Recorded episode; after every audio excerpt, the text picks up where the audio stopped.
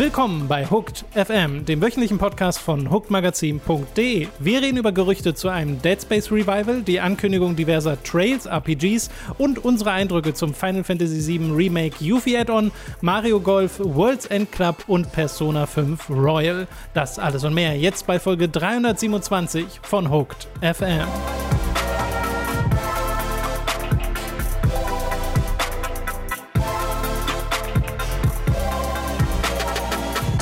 Begrüßen euch bei einer weiteren Folge Hooked FM. Ich bin Tom und mir zugeschaltet ist der Robin. Hallo Robin. Einen guten Tag, liebe Freunde. Hallo, hallo. Robin, ich weiß nicht, wie es dir geht. Bei mir ist es so, dass ich äh, normalerweise im Juni wenn wir über Spiele reden, irgendwas nachhole, was ich so verpasst habe in letzter mhm. Zeit. Und in diesem Juni ist es so, dass einfach die neuen Releases die ganze Zeit beschäftigen. Und zwar ja. noch so, dass ich eigentlich mit dem Spiel beschäftigt bin und dann kommt ein anderes Spiel raus und dann würde ich das gerne schon spielen, aber ich bin ja noch mit dem anderen Spiel beschäftigt. Äh, und irgendwie habe ich gerade so dieses äh, Paralysis of Choice nennt man es im Englischen. Es ist einfach zu ja. viel. Ich weiß nicht genau, was, äh, wem ich meine Aufmerksamkeit widmen soll. Was zum Beispiel dazu führt, dass wir auch in diesem Podcast noch nicht ausführlich über Ratchet Clank Rift Apart reden, weil das habe ich angespielt. Du hast es auch angespielt, mhm. aber wir wollen noch ein bisschen warten, ein bisschen mehr Erfahrung mit dem Spiel sammeln, bevor wir drüber reden. Ganz genau, so äh, exakt das gleiche Erlebnis auch. Ich war, das war, das war sehr, sehr faszinierend, das so nochmal vorgeführt zu bekommen, weil ich hatte ja die Switch äh, im Urlaub dabei mhm. und da habe ich halt wirklich äh, wunderbar ein Spiel nach dem anderen gespielt und dann hatte ich eine, äh, sehr viel Spaß damit und ich, ich habe dann auch noch Spiele gespielt, über die wir dann nächste Woche wahrscheinlich reden werden, über das, über, über das wir dann nächste Woche reden werden, was ich auch noch weiterspielen will und werde und muss. Aber sobald ich dann hier war und dann Zugriff auf die ganzen anderen Konsolen wieder hatte, wusste ich direkt nicht, wohin mit mir und was ich machen soll. Und dann habe ich fünf Spiele gestartet. So, ah, ah. Ähm, das ist wirklich krass, wie diese äh, Choice Paralysis, diese, wie nennt man wie ist denn der deutsche Ausdruck dafür? Hat das einen deutschen Ausdruck? Bestimmt. Ich, der korrekte Ausdruck ist sicherlich Wahlparalyse, ähm, wie der einen wirklich ja betäubt und äh, das wirklich schwierig macht, sich bei einem Spiel zu fokussieren. Ich habe es aber geschafft. Ich habe mich jetzt auf Scarlet Nexus konzentriert, damit ich da auch nächste Woche drüber reden kann. Also wenn ich Choice Paralysis von Google übersetzen lasse, gibt er mir Wahllähmung aus. Benutzen wir doch das. Ja, guck mal. Wahllähmung. Wahllähmung, fertig. Wahllähmung. Offizieller Begriff. Professioneller Podcast. Wir beginnen mit den News der letzten Woche, äh, die wir in dieser Woche ein bisschen kurz halten, weil wir haben tatsächlich sehr viele Spiele, über die wir reden wollen. Robin hat es ja gerade schon angedeutet, ein Spiel nach dem anderen im Urlaub äh, gezockt und darüber wollen wir natürlich reden. Beginnen tun wir aber mit Gerüchten von EA Motive zu Dead Space, denn Video Game Chronicle Jeff Grubb und später auch Eurogamer reden alle von Quellen, die bestätigen, dass EA Motive, das Studio, das zuletzt an Star Wars Squadrons gearbeitet hat, angeblich an einem IP-Revival werkelt. Also, dass sie eine bestehende IP von EA wiederbeleben wollen und dass dieses Projekt Fans wohl sehr glücklich machen soll. Und laut den Quellen, die äh, Jeff Grubb, VGC und Eurogamer haben, handelt es sich dabei wohl um Dead Space, was ja durchaus Sinn machen würde, weil Dead Space hat eine gewisse Historie hinter sich, wurde ja von EA äh, eher auf unschöne Bahnen gelenkt mit Dead Space 3, weil Dead Space 3 war meine, meines Erachtens nach kein gutes Spiel mehr. Also ich mag Dead Space 3 mhm. wirklich gar nicht. Und danach war es ja dann auch schnell vorbei. Visceral Studios gibt es nicht mehr. Die Leute, die dieses, äh, die die Dead Space Spiele gemacht haben.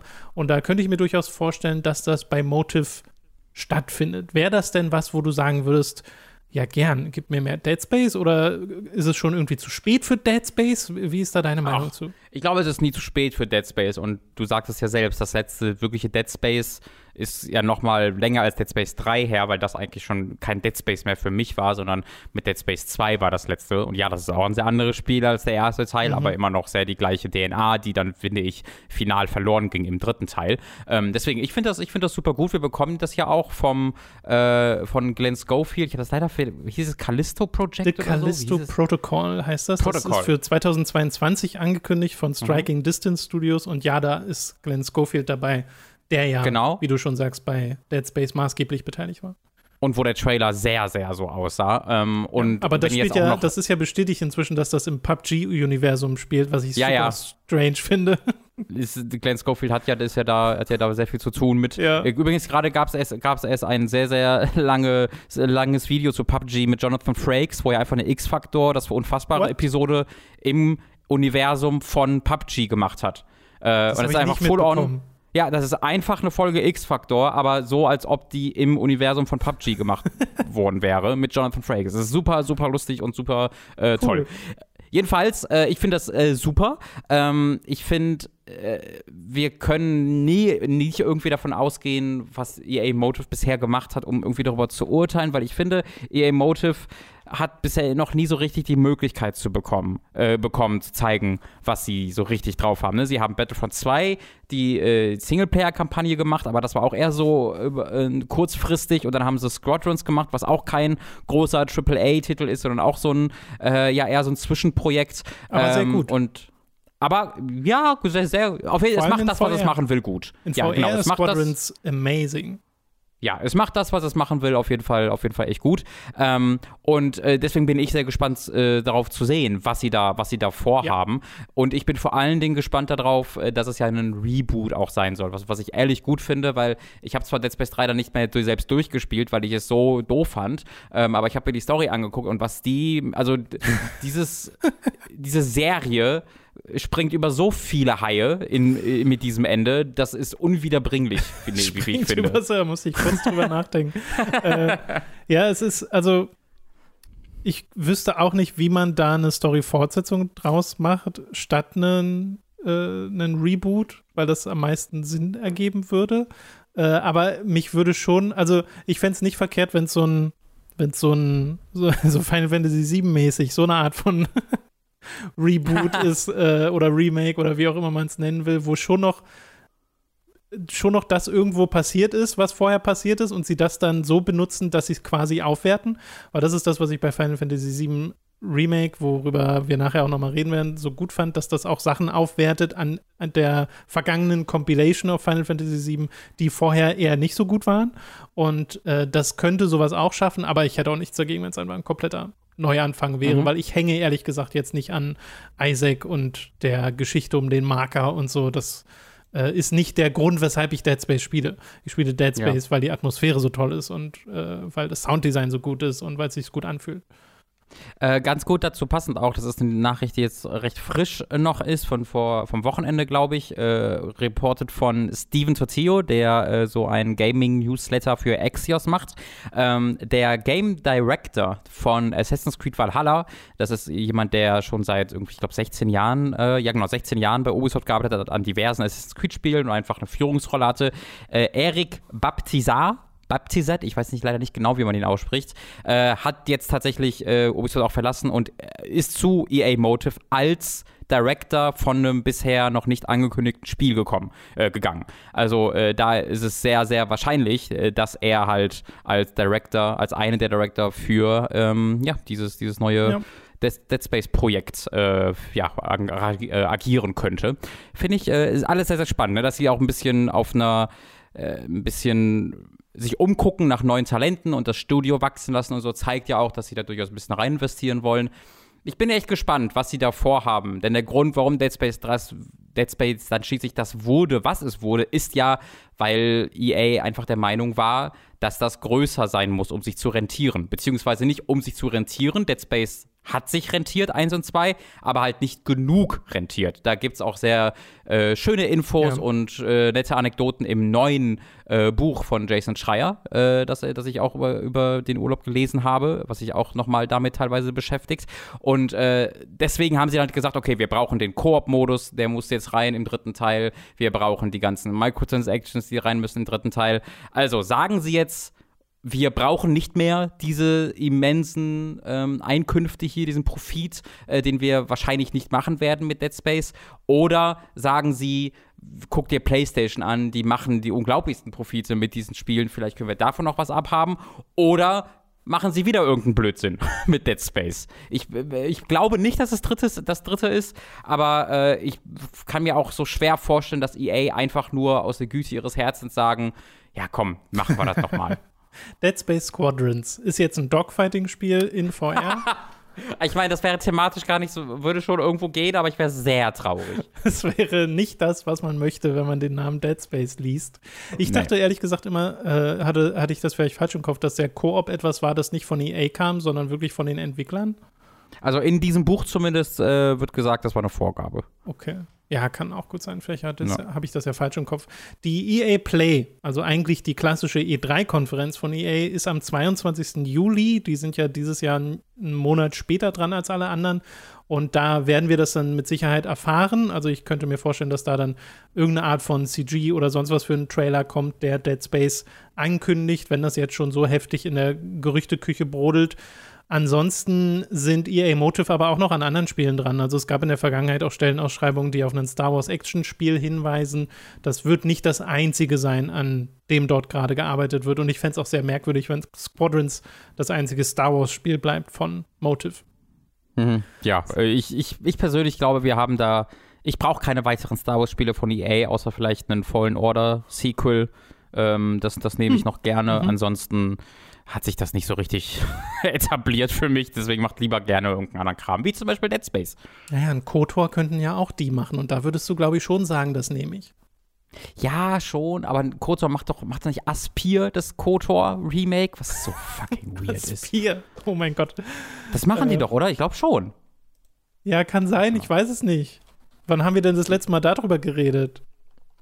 Äh, die haben ja, ne, die, äh, ja, ja, das ist, das ist von Anfang dieses Jahres, von April 2001. Das ist diese, diese News. Das, also, die, ich weiß nicht, wie das passiert ist, aber Aspir macht halt ein fucking KOTOR Remake und ich bin. War das schon, war das schon in trockenen Tüchern oder? Äh, das ist, glaube ich, nicht offiziell angekündigt, aber halt Jason Schreier, Bloomberg, Eurogamer, die ja, üblichen ja, ja, Verdächtigen. Okay, ich sehe es gerade auch nochmal. Das ist tatsächlich ja. sehr merkwürdig. Ja. Okay, also das äh, kommt dann eventuell auch noch auf uns zu, aber ich meinte auch gerade ein neues KOTOR, kein Remake. Ähm, Achso, okay. Weil das wäre schon noch mal was anderes. Wir machen mal weiter, wir gehen mal weg von EA. Wie gesagt, am 22. Juli ist die EA Play, da werden wir mehr erfahren in ein bisschen mehr, äh, bisschen weniger als einem Monat.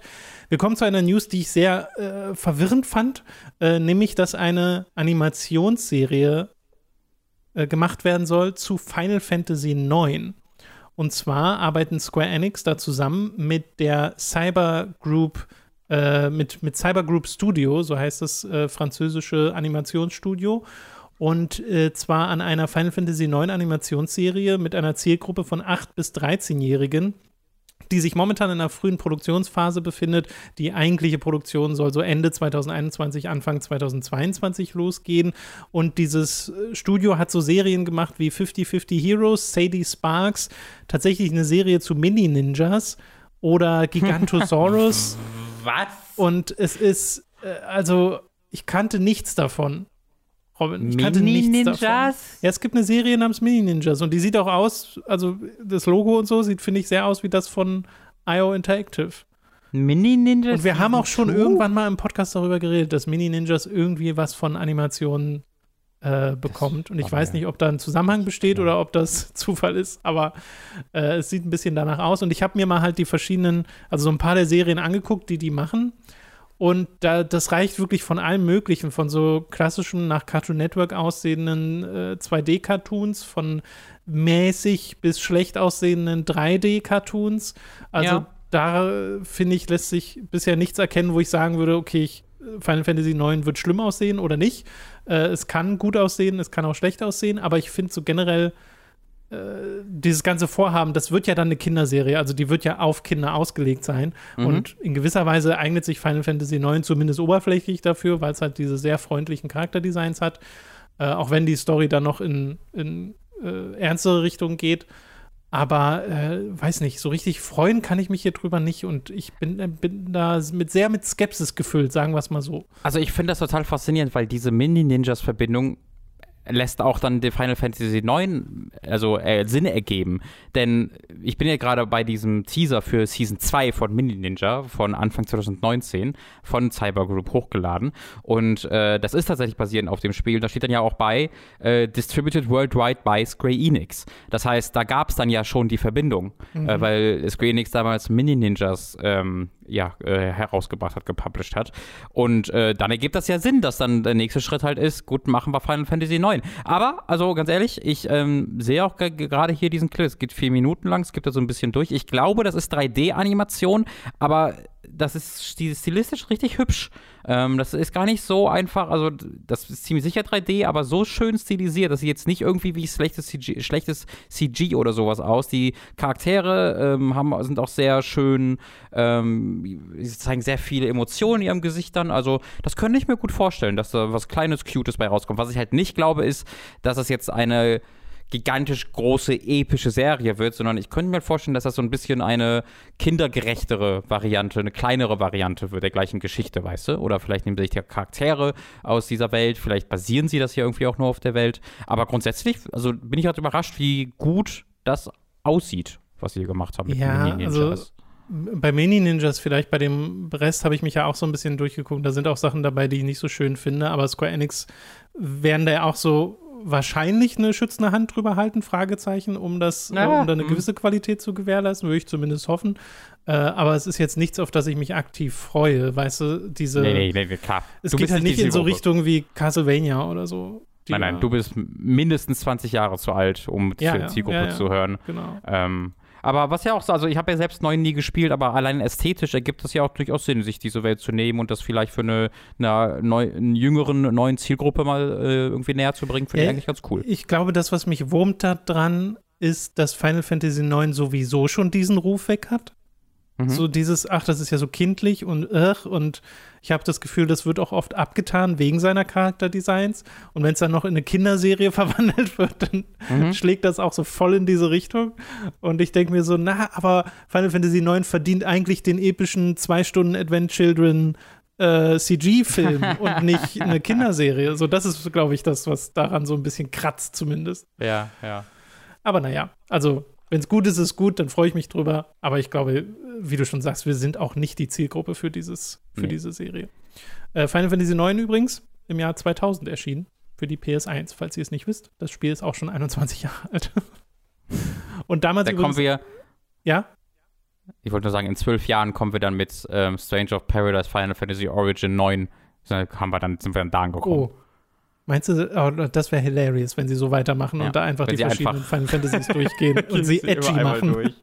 Ja, nee, also das, das Tragische ist ja, sie würden niemals bis 9 kommen, weil sie würden bis Final Fantasy Origin 7 kommen und dann darauf basierend immer weiter neue Spin-Offs, die dann auf Origin 7 basieren und dann würden sie irgendwann wieder da neu anfangen bei 1. Äh, 8, 9 und 10 und so weiter, da wissen leider völlig verloren. Also, das ist ja nicht ganz unwahr. Das existiert ja mhm. manchmal nicht für diese erweiterten Erzählungen bei Square.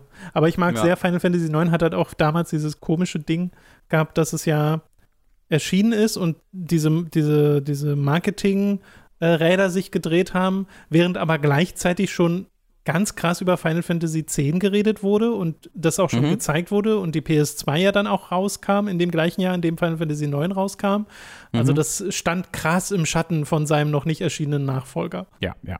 So, wir haben noch mehr JRPGs, die auf uns zukommen, Robin, und zwar vier neue Trails-Spiele, die jetzt angekündigt wurden. Erst gab es einen Leak, jetzt wurden sie aber auch offiziell bestätigt, nämlich Trails from Zero, ja.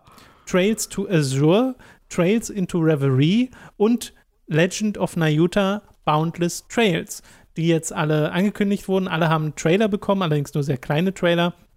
Trails from Zero soll im Herbst 2022 erscheinen und der Rest 2023 irgendwann.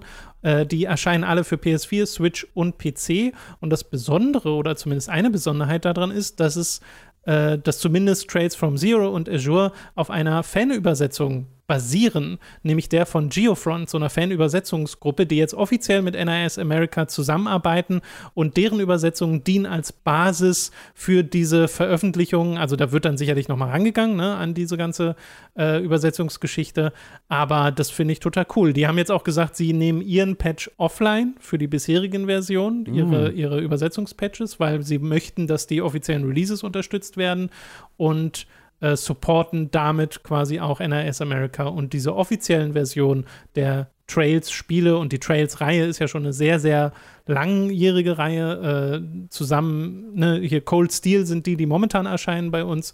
Äh, und eine kleine, aber sehr eingeschworene Fangemeinde haben.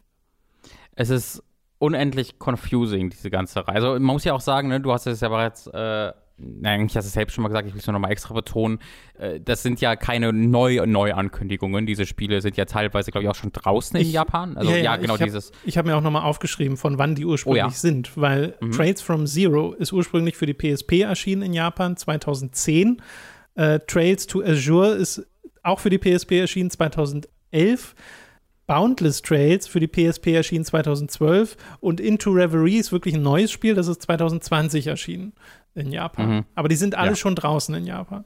Genau, genau. Und äh, deswegen ist es jetzt vielleicht weniger überraschend, dass dann gleichzeitig vier dieser Titel gleichzeitig angekündigt werden. Mhm. Äh, das, das sieht jetzt, ich habe gerade mal auch die Wikipedia-Seite auf, also da haben wir ja dann wirklich fast die komplette Reihe dann. Äh, es gibt noch so ein Free-to-Play-Ding und so ein Kampfspiel, was für PSP erschien. Aber ansonsten ist dann ja wirklich alles rübergekommen. Ähm, ich finde diese Namensgebung ganz furchtbar, weil ich würde halt davon ausgehen, ne, wenn es Trails in the Sky und dann gibt es äh, Trails in the Sky SC und Sky äh, für Third und dann sehe ich zumindest, ah, okay, das sind direkte Sequels und dann gibt es auch Cold Steel 1, 2, 3, 4. Dann sehe ich, ah, okay, sind, äh, sind Sequels, verstehe ich. Und dann gibt es halt Trails into Reverie, dann würde ich halt denken, ah, okay, offensichtlich ist das dann wieder eine eigene Reihe. Nee, hier steht bei Wikipedia, it, it acts as an epilogue to both the Crossbell äh, Series, was Zero und Azure ist, und aber auch gleichzeitig auch für ein Epilog für Cold Steel. Also man kann anhand der Namen unmöglich davon ausgehen oder sagen, was ein Sequel zu welcher Reihe ist. Ähm, und das ist so unendlich kompliziert und unverständlich, gerade wenn dann auch noch die Release-Termine unterschiedlich sind in Japan und im Westen, was wann erschienen ist. Da würde ich, also da würde ich mich darüber freuen, wenn sie da mal einen besseren Weg finden würden, die alle ein bisschen besser in verschiedene Reihen zu packen, weißt du? Ja, das äh, Zugänglichkeit ist ja sowieso ein Thema. Einmal jetzt in Bezug darauf, dass wir auf Fanübersetzungen zugreifen mussten. Jetzt kommen offizielle Releases, natürlich auch für englische Übersetzungen. Also wir reden die ganze Zeit über englische Versionen, weil Deutsch, also der Markt wird immer kleiner und es wird immer weniger lohnenswert, äh, das zu übersetzen, je weiter wir die Zielgruppe da einschränken. Äh, und da ist die englische schon was Besonderes. Und da dann noch solche Hürden hinzuzubringen, ist, glaube ich, auch nicht so hilfreich. Also hier wäre es vielleicht gar nicht so schlecht für die westlichen Releases, dann einfach Zahlen ranzupappen oder so. Oder, Hm. weiß nicht, äh, sie dann so zu bundeln, dass es Sinn ergibt. Äh, vielleicht ist das aber auch hinfällig, wenn man sich dann mal ein bisschen äh, mehr damit beschäftigt. Aber die Frage ist halt, soll man sich so damit beschäftigen? Also, oder die andere Frage ist, wenn ich mir einfach nur Trails, weiß nicht, to Azure hole, komme ich mit dem Spiel klar? Oder fehlt mir dann irgendwas? Ja, das, Also sind das in sich geschlossene Geschichten? Das weiß ich jetzt einfach nicht. Mhm, das Weißt kann ich du? natürlich auch nicht sagen. Genau. Also du musst natürlich, du, du kannst gar nicht auch, selbst mit Trails in the Sky anzufangen, geht nicht, Tom. Du musst mit dem original ersten Legend of Ja. Heroes anfangen, nämlich Dragon Slayer, The Legend of Heroes vom Jahr 1992, äh, beziehungsweise 89 äh, und von da arbeitest du dich dann vor. Das Die sind dann Reihe verrückt. 700 Spiele, aber das machst du dann halt, Tom. Stell dich nicht so an. Also ich war auch schon mal auf dieser Seite, wo die alle gelistet sind und dachte einfach Mhm. nur, holy shit, ich wusste nicht, dass das so groß ist. Aber Äh, also ich dachte, ich dachte aber, es wäre mehr, weil also die, die, wie wir gerade ganz aufgezählt haben, diese Trails-Reihe, äh, ist schon der, das meiste. Und dann gibt es noch irgendwie sechs zusätzliche oder sowas. ja, aber das sind ja voll viele Spiele, Robin. Das sind ja Das sind alles sehr viele Spiele. 60-Stunden-Spiele oder sowas.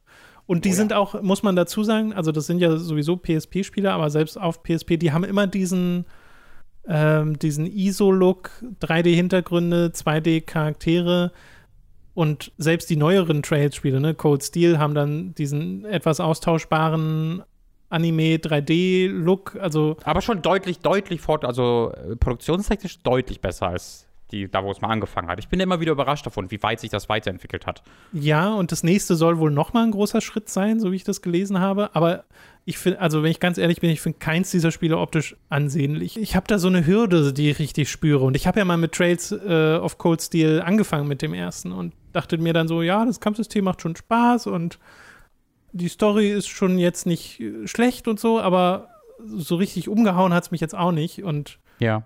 Äh, weiß nicht, das ist mir dann, dann auch noch so ein Berg von Spielen vor dir zu haben, das finde ich voll einschüchternd.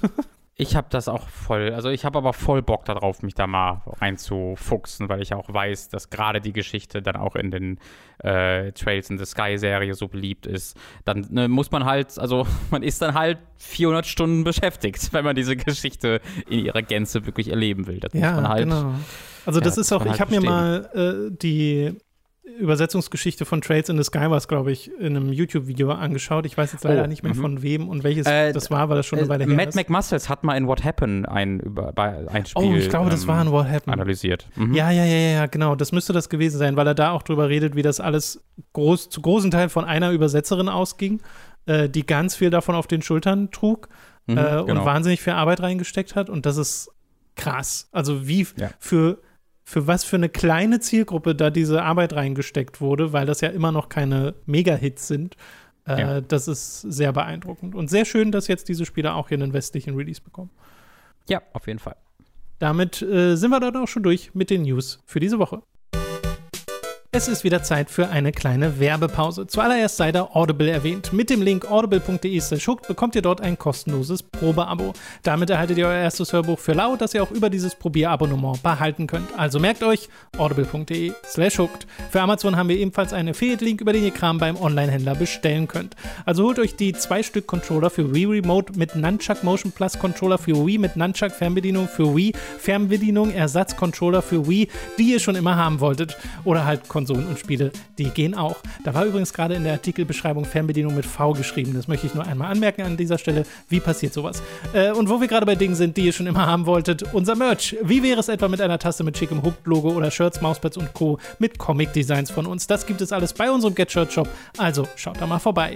Ebenfalls vorbeischauen solltet ihr auf unserem YouTube-Kanal von Hooked, unserem Let's Play-Kanal Time to 3 und unserem Twitch-Kanal Hooked Live. Bei Twitch streamen wir jeden Mittwoch um 10.30 Uhr und jeden Freitag um 18 Uhr. Am Freitag haben wir etwa zusammen mit Mats Mario Golf Super Rush gespielt, was wunderbar chaotisch war. Am Mittwoch wiederum war ich live mit dem ersten Final Fantasy aus der Origins Collection auf der PS1.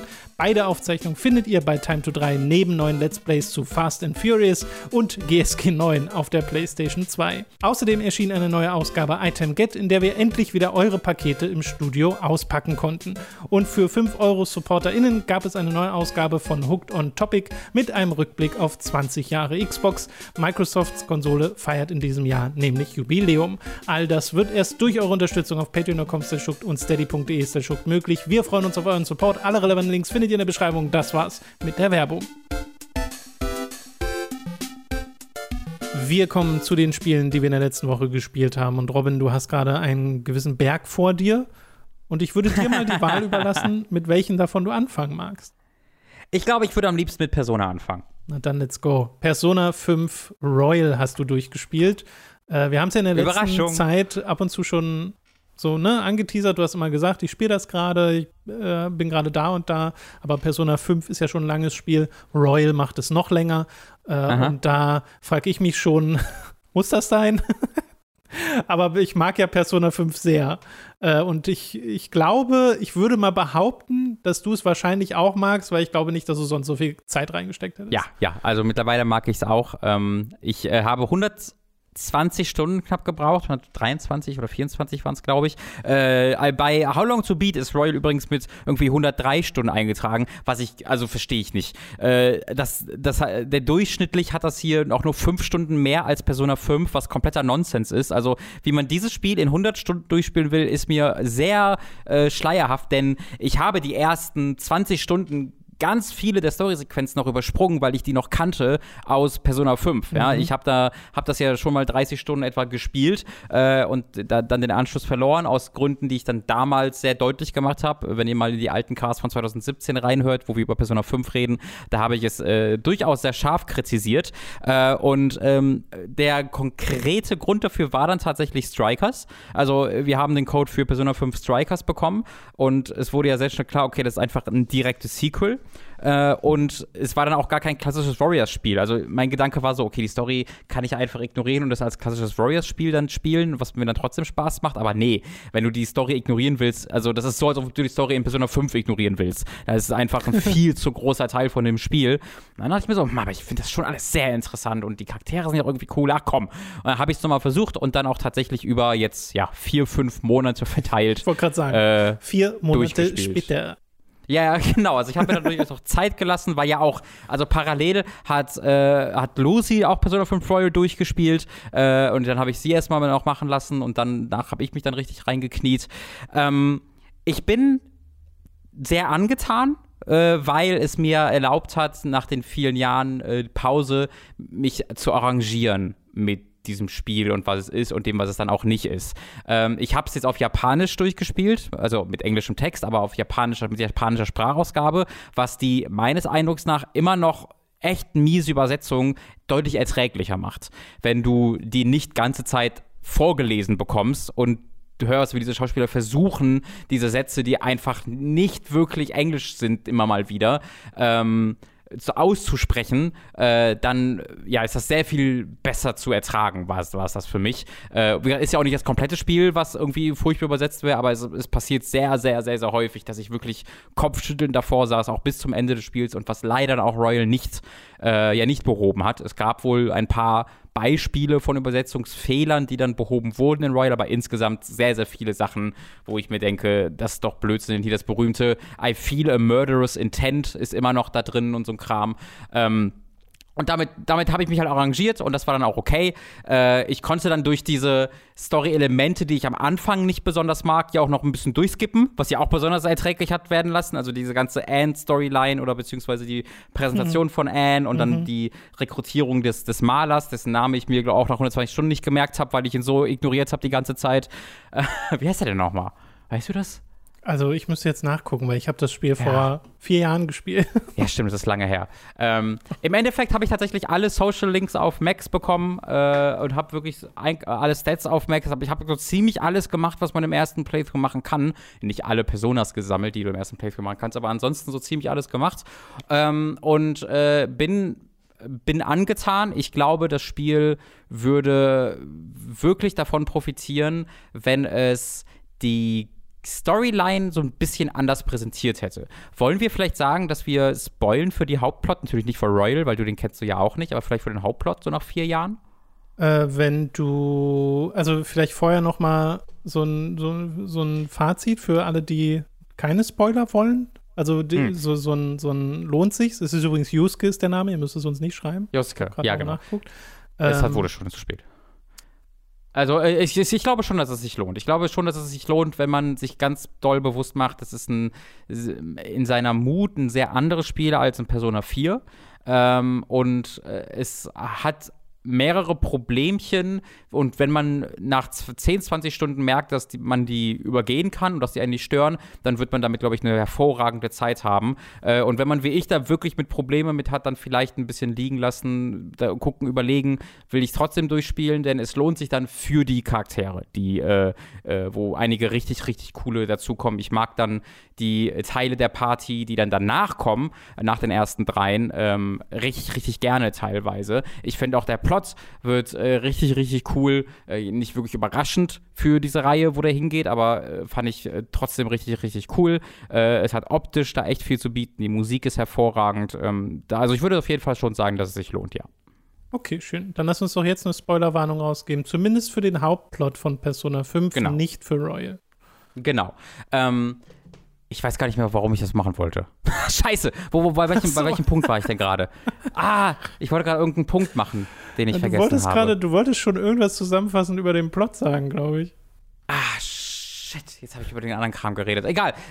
Also, es, es endet ja alles in diesem äh, sehr großen, äh, du kämpfst wieder gegen Götter. Oh, genau, ich habe einen Punkt, mein Punkt ist mir wieder eingefallen. Ich finde, dieser, ich finde, dieser ganze Part hätte sehr gerne früher kommen können. Mhm. Ähm, weil du brauchst. Welcher Part? Warte, welcher Part? Der, der Part, in dem der Plot akut wird. Das heißt, in dem du merkst nach und nach, okay, hier gibt es eine Verschwörung im Hintergrund, äh, hier werden diese ähm, Invas Invasionen in die Köpfe der Menschen genutzt, um, um, um was zu erreichen und hier gibt es den Big Bad und so. Das ist ja immer im Hintergrund, dass, dass es irgendwie gibt, aber das dauert irgendwie 60 Stunden, bis es mal wirklich akut, äh, so nach der äh, Medjev-Sache, also mit nach dem ähm, Desert, nach dem, nach dem Wüsten-Dungeon wird das so ein bisschen akuter, wenn du dann äh, ja diese, diese Hintergründe auch erfährst. Und so richtig akut wird es dann ja wirklich erst halt ganz am Ende, dass du dann diesen Reveal hast mit, mit, mit Igor und sowas. Und ich finde halt, es wäre also ich, moch, ich mochte die Sachen, die sie am Ende so gemacht haben, so gerne, dass ich es, dass ich sehr gerne auf ein, zwei dieser ziemlich losgelösten, ich nenne es mal Monster of the Week Episoden, hätte verzichten können, wo du einfach hier einen random Bösewicht hast und du musst dem halt besiegen, damit der wieder gut wird. Und das hat ja nicht so richtig viel mit einem großen Plot zu tun, sondern einfach mit der Einführung der Charaktere und sowas. Und ich finde, wenn man da irgendwie 20 Stunden früher bereits mit angefangen hätte, diesen großen Plot in den Mittelpunkt zu rücken äh, und wirklich miteinander zu verbinden, äh, die verschiedenen äh, Geschichtspunkte, sodass man dann mehr Zeit mit diesem äh, Gott hätte verbringen können und mit dem neuen Igor und sowas, ähm, oder dem alten Igor, äh, da hätte ich, da hätte ich mich drüber gefreut, weil ich das alles dann so mochte und so cool fand, mhm. dass ich dann schade fand, dass es äh, irgendwie fünf bis zehn Prozent von diesem Gesamtspiel einnimmt. Äh, und ich halt vorher dann schon immer mal wieder so dachte, ja, das ist gerade cool, aber ähm, also ich erinnere, ich erinnere, mich an diesen Mafia-Typen, der dieses fliegende Tresorschloss hat. Mhm. Ja, das ist so wirklich eine Relevanz mit irgendwas hat das eigentlich jetzt nicht groß gehabt. Und da hätte ich dann gerne drauf verzichtet und dann einfach mehr Zeit mit den späteren Punkten verbracht. Ich glaube, das ist so eine der, das ist auf einer Seite ein Kompliment, weil mir das so gut gefiel am Ende, aber auf der anderen Seite ist es dann auch ein äh, ziemlich großer Kritikpunkt, weil ich halt glaube, diese Story hätte besser präsentiert sein können. Ja, ich meine, Persona 5 wird gerne ja eigentlich als Beispiel genommen für Spiele, die sehr lang sind, aber ihre Länge rechtfertigen, hm. habe ich das Gefühl. Zumindest höre ich es ab und zu. Äh, und ich sehe auch total, wo das herkommt, weil es ja auch ein Spiel ist, was ich gerne durchgespielt habe, mit dem ich gerne Zeit verbracht habe und das ich ja danach auch ein bisschen vermisst habe, weil es ja voll ein, auch einen Flair hat. Äh, vor allem durch seinen Soundtrack und äh, seine ganze Präsentation dich ja richtig reinzieht. Hm. Und trotzdem glaube ich das auch, was du sagst. Ich glaube, das Spiel würde profitieren davon, es zu straffen. Deswegen bin ich bei Royal auch die ganze Zeit so ein bisschen hin und her gerissen, weil ich höre zwar immer Positives davon, dass es halt wirklich richtig cool sein soll, aber um Royal überhaupt zu erfahren, muss ich ja noch mal durchs Hauptspiel. Äh, und das ist ja dann teilweise so halb integriert und ich weiß nicht, ob das dann einfach so ein großer Zusatz ist am Ende. Aber ich kann ja nicht einfach sagen, ich ja. spiele meinen Persona 5 Speicherstand weiter. Nee, also ich, ich kann was über die Struktur von Royal sagen, wenn du da nichts gegen hast. Da ähm, habe ich nichts gegen, ja. ja. Ähm, genau, also es, ist, es zieht sich schon wirklich durchs komplette Spiel, beziehungsweise es dauert eine Weile. In den ersten, ich würde sagen, 10 bis 15 Stunden ist da noch nicht so viel, aber äh, es hat dann schon viele, viele Elemente. Du hast ja auch neue ähm, Social Links dabei, auch Social Links von Charakteren, die bereits in Persona 5 sehr wichtig waren, die aber keine Social Links hatten, sondern nur in den Hauptplan integriert waren. Die haben jetzt teilweise Social Links ähm, und äh, das finde ich ziemlich cool, weil du halt auch über Charaktere einfach mehr erfährst, die schon in 5 sehr wichtig waren und die mhm. hier weiter ausgebaut werden. Äh, und die ganzen Parts gefielen mir auch gut, obwohl es immer mal wieder, also es gibt ja diese äh, rothaarige, äh, äh ich weiß ja, ich kann mir leider die, ich bin ja sowieso jemand, der sich sehr, sehr schlecht im Namen merken ist. Äh, deswegen kann ich leider nicht genau sagen, wie, wie sie hieß, aber dieser rothaarige Charakter, die neu ist, die auch im Marketing für Royal immer überall dabei ist, ähm, da merkt man schon sehr oft, dass das so künstlich reingefügt wurde. Ja, als Beispiel, man, man hat so ein, so ein Schulfest und da triffst du dich dann mit deiner Gruppe von Freunden äh, auf diesem Schulfest, was einfach eine Persona 5 Sache ist. Mhm. Und dann sagt dein Charakter, okay, ich gehe jetzt nach Hause und verabschiedet sich von allen. Und dann auf dem Weg nach Hause trifft er dann diesen neuen Charakter, der sagt, hey, willst du nicht nochmal Kasumi, ja genau. Willst du nicht nochmal doch mitkommen? Ich würde auch nochmal auf Schulfest. Sagst du halt, ja, okay, und gehst wieder zurück auf Schulfest, womit dann begründet wird, warum du jetzt nur noch mit ihr da bist. Also es gibt, es dauert sehr, sehr, sehr, sehr, sehr, sehr, sehr lange, bis die mal wirklich konkret mit dem Rest des Spieles auch interagiert und nicht einfach so abgetrennte Szenen hat. Ähm, und das ist das, was so im Hauptspiel ganz sich durchzieht. Und dann ist einfach, du hast, du hast Persona 5, das Ende, und dann hauen sie 20 Stunden noch dran. Und das ist einfach, und zwar einfach wirklich mit einem neuen Plot. Also hm. es gibt also so ein, ein Sequel. Es, ist eher leider wie ein Filler. es ist oh.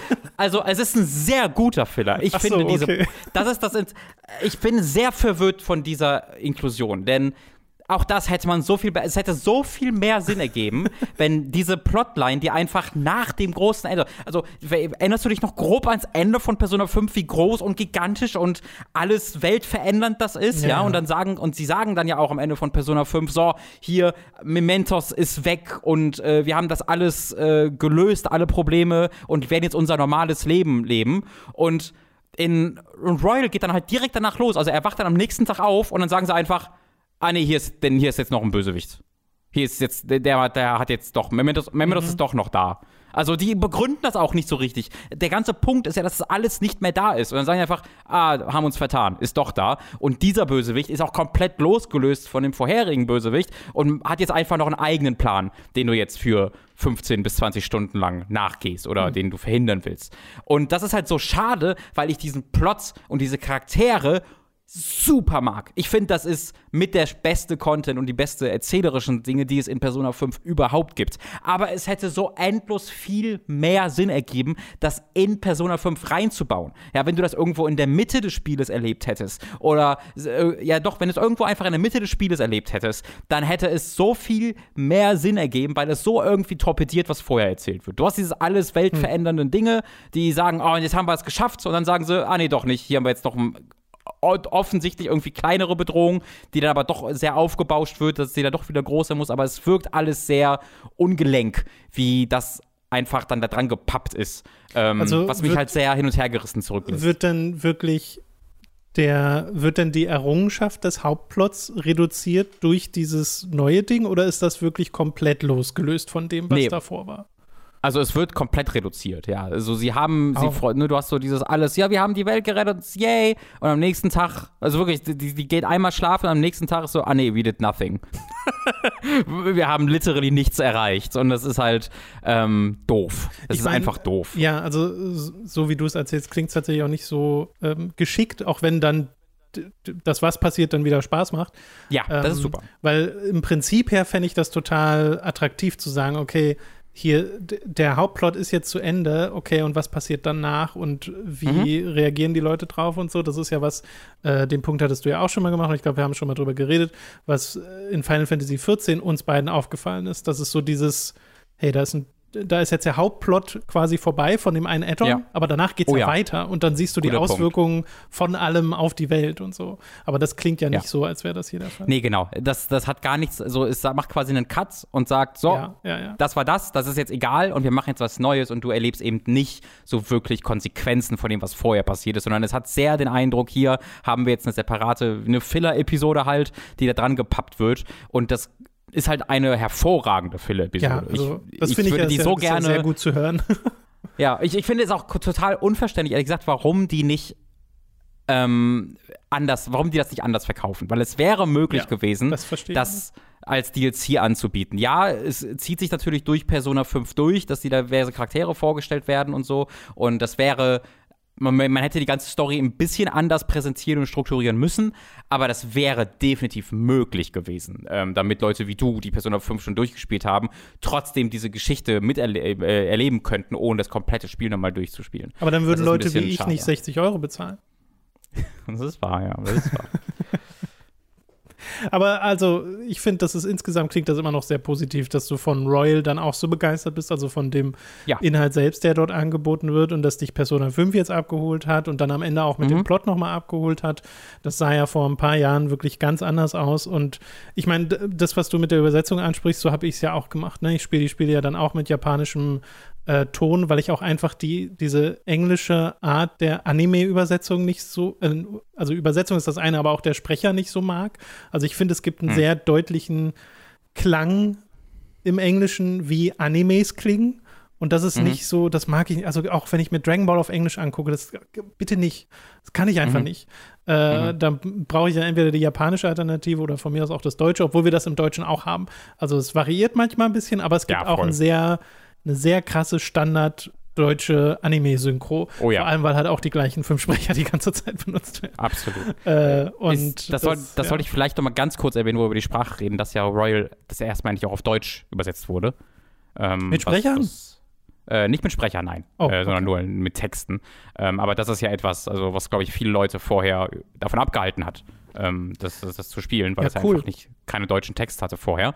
Äh, und die hat es jetzt. Und die, die habe ich auch ausprobiert, ne, weil, weil mein Gedanke war, okay, der englische Text ist nicht so richtig geil, dann mache ich es mal auf Deutsch, aber der ist auch nicht so richtig. Also der ist, der ist jetzt auch nicht un, unleserlich oder unerträglich, aber er ist halt, hat halt genauso die gleichen Probleme wie der englische Text, dass du immer wieder denkst, so rede ich nicht, so hat noch nie jemand geredet, mit dem ich gesprochen habe, mhm. aber man versteht trotzdem, was sie sagen wollen. Ja, ja, gut.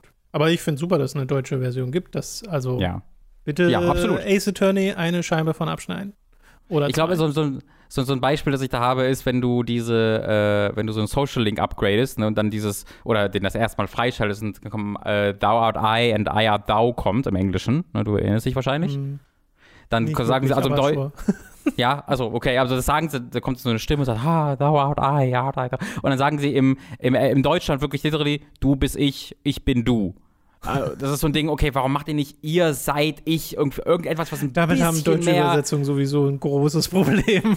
ja, da, da- das, das meine ich halt auch so. Also ist A, dieses A, dieses, so redet man nicht, aber B, fehlt auch der ganze, fehlt ganz viel von dem Flair, was da eigentlich bei sein sollte. Was es dann sogar im Englischen noch gibt, selbst das fehlt dann manchmal im Deutschen. Das ist ein bisschen schade. Ich habe neulich mit Dani, wo vielleicht wir auch noch mal in, in irgendwie Podcast-Form oder so drüber reden, aber da haben wir Sailor Moon Eternal geguckt, äh, Mhm. diese zwei Filme und da die halt auch auf Deutsch äh, und da merkst du es auch krass an manchen Stellen, wie das einfach ungeschickt klingt und wie auch da Ja. die äh, Sprecher, SprecherInnen, sollten wir eigentlich sagen, ähm, sehr klassisch nach deutscher Anime-Synchro äh, Mhm. klingen, obwohl es nicht ganz so schlimm ist, wie es bei Crystal war, weil bei Crystal hatte ich ja auch in meinem Anime Awesome so Sachen drin wie dusche dich mit Wasser und bereue. Äh, und auf das Level geht's zum Glück nicht. Ja, ja. Das ist äh, immerhin, immerhin. Immerhin, ja. Dusche dich in Wasser und bereue es aber wirklich. Das ist hervorragend. Also ich bin sehr froh, dass wir das bekommen haben. Ja, auf jeden Fall. Okay. Soll es das gewesen sein zu Royal oder hast du noch was? Ja. Ich glaube. Willst du noch äh, den Soundtrack war's. loben, Robin? Der Soundtrack ist sehr, sehr gut. Äh, also kann man äh, absolut nicht anders sagen. Da gibt es auch in Royal, also es hat ja auch neue Kampfmusik dabei in Royal. Ähm, Ach, das ist so bisher das beste Argument, was ich für Royal gehört habe. Holy shit. Ja, vor allen Dingen, weil es halt nicht nur die neue ist, also es, es mixt dann so ein bisschen auch die alte Kampfmusik mit der neuen Kampfmusik, Ja, deswegen hast du einfach ein bisschen Abwechslung. Ja, also das variiert. Mhm. immer mal wieder, was sehr, sehr schön ist und die ist richtig gut. Äh, und die neuen Tracks, die dann auch äh, in äh, dem Royal Parts kommen, sind auch richtig gut. Ja, ähm, macht sehr viel Spaß.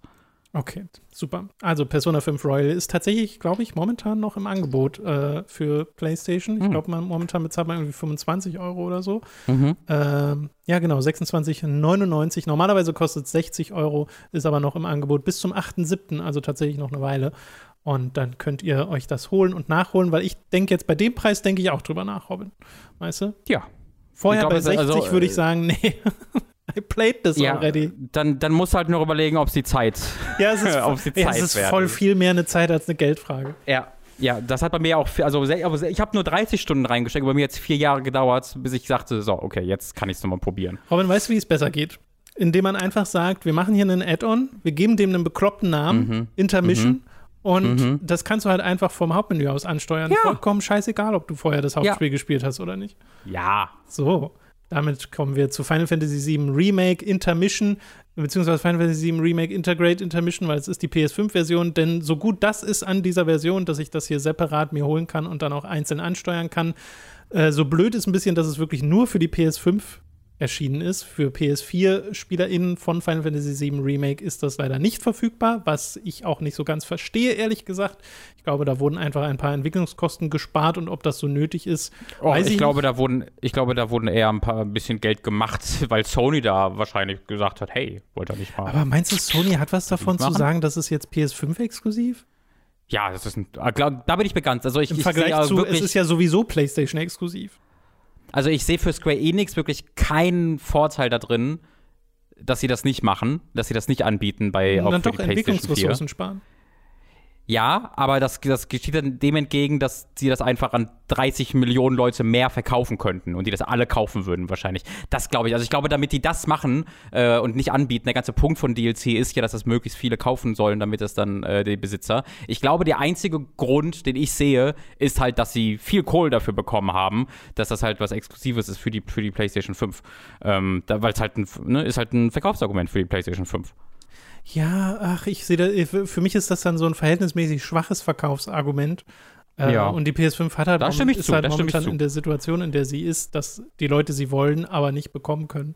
Ja. Äh, vollkommen unabhängig davon habe ich jetzt äh, aber diesen DLC durchgespielt, diese Extra-Mission mit Yuffie, die zwei Kapitel umfasst und je nachdem, wie schnell man ist, ich glaube, wenn man sich beeilen würde, wäre man wahrscheinlich in vier Stunden durch, aber man kann Oh, auch noch einige Stunden mehr damit verbringen, weil es halt diverse Nebenquests gibt. Aber insgesamt ist es wirklich nicht so lang. Also ich war, ich war beim finalen Boss, ohne dass ich wusste, dass es der finale Boss ist und danach war das Spiel zu Ende und ich war so ein bisschen äh, verwirrt. Ich war dann sehr zufrieden mit den Cutscenes, die danach kamen und generell bin ich sehr zufrieden mit diesem ganzen Add-on, weil zum einen spielt sich Yuvi super.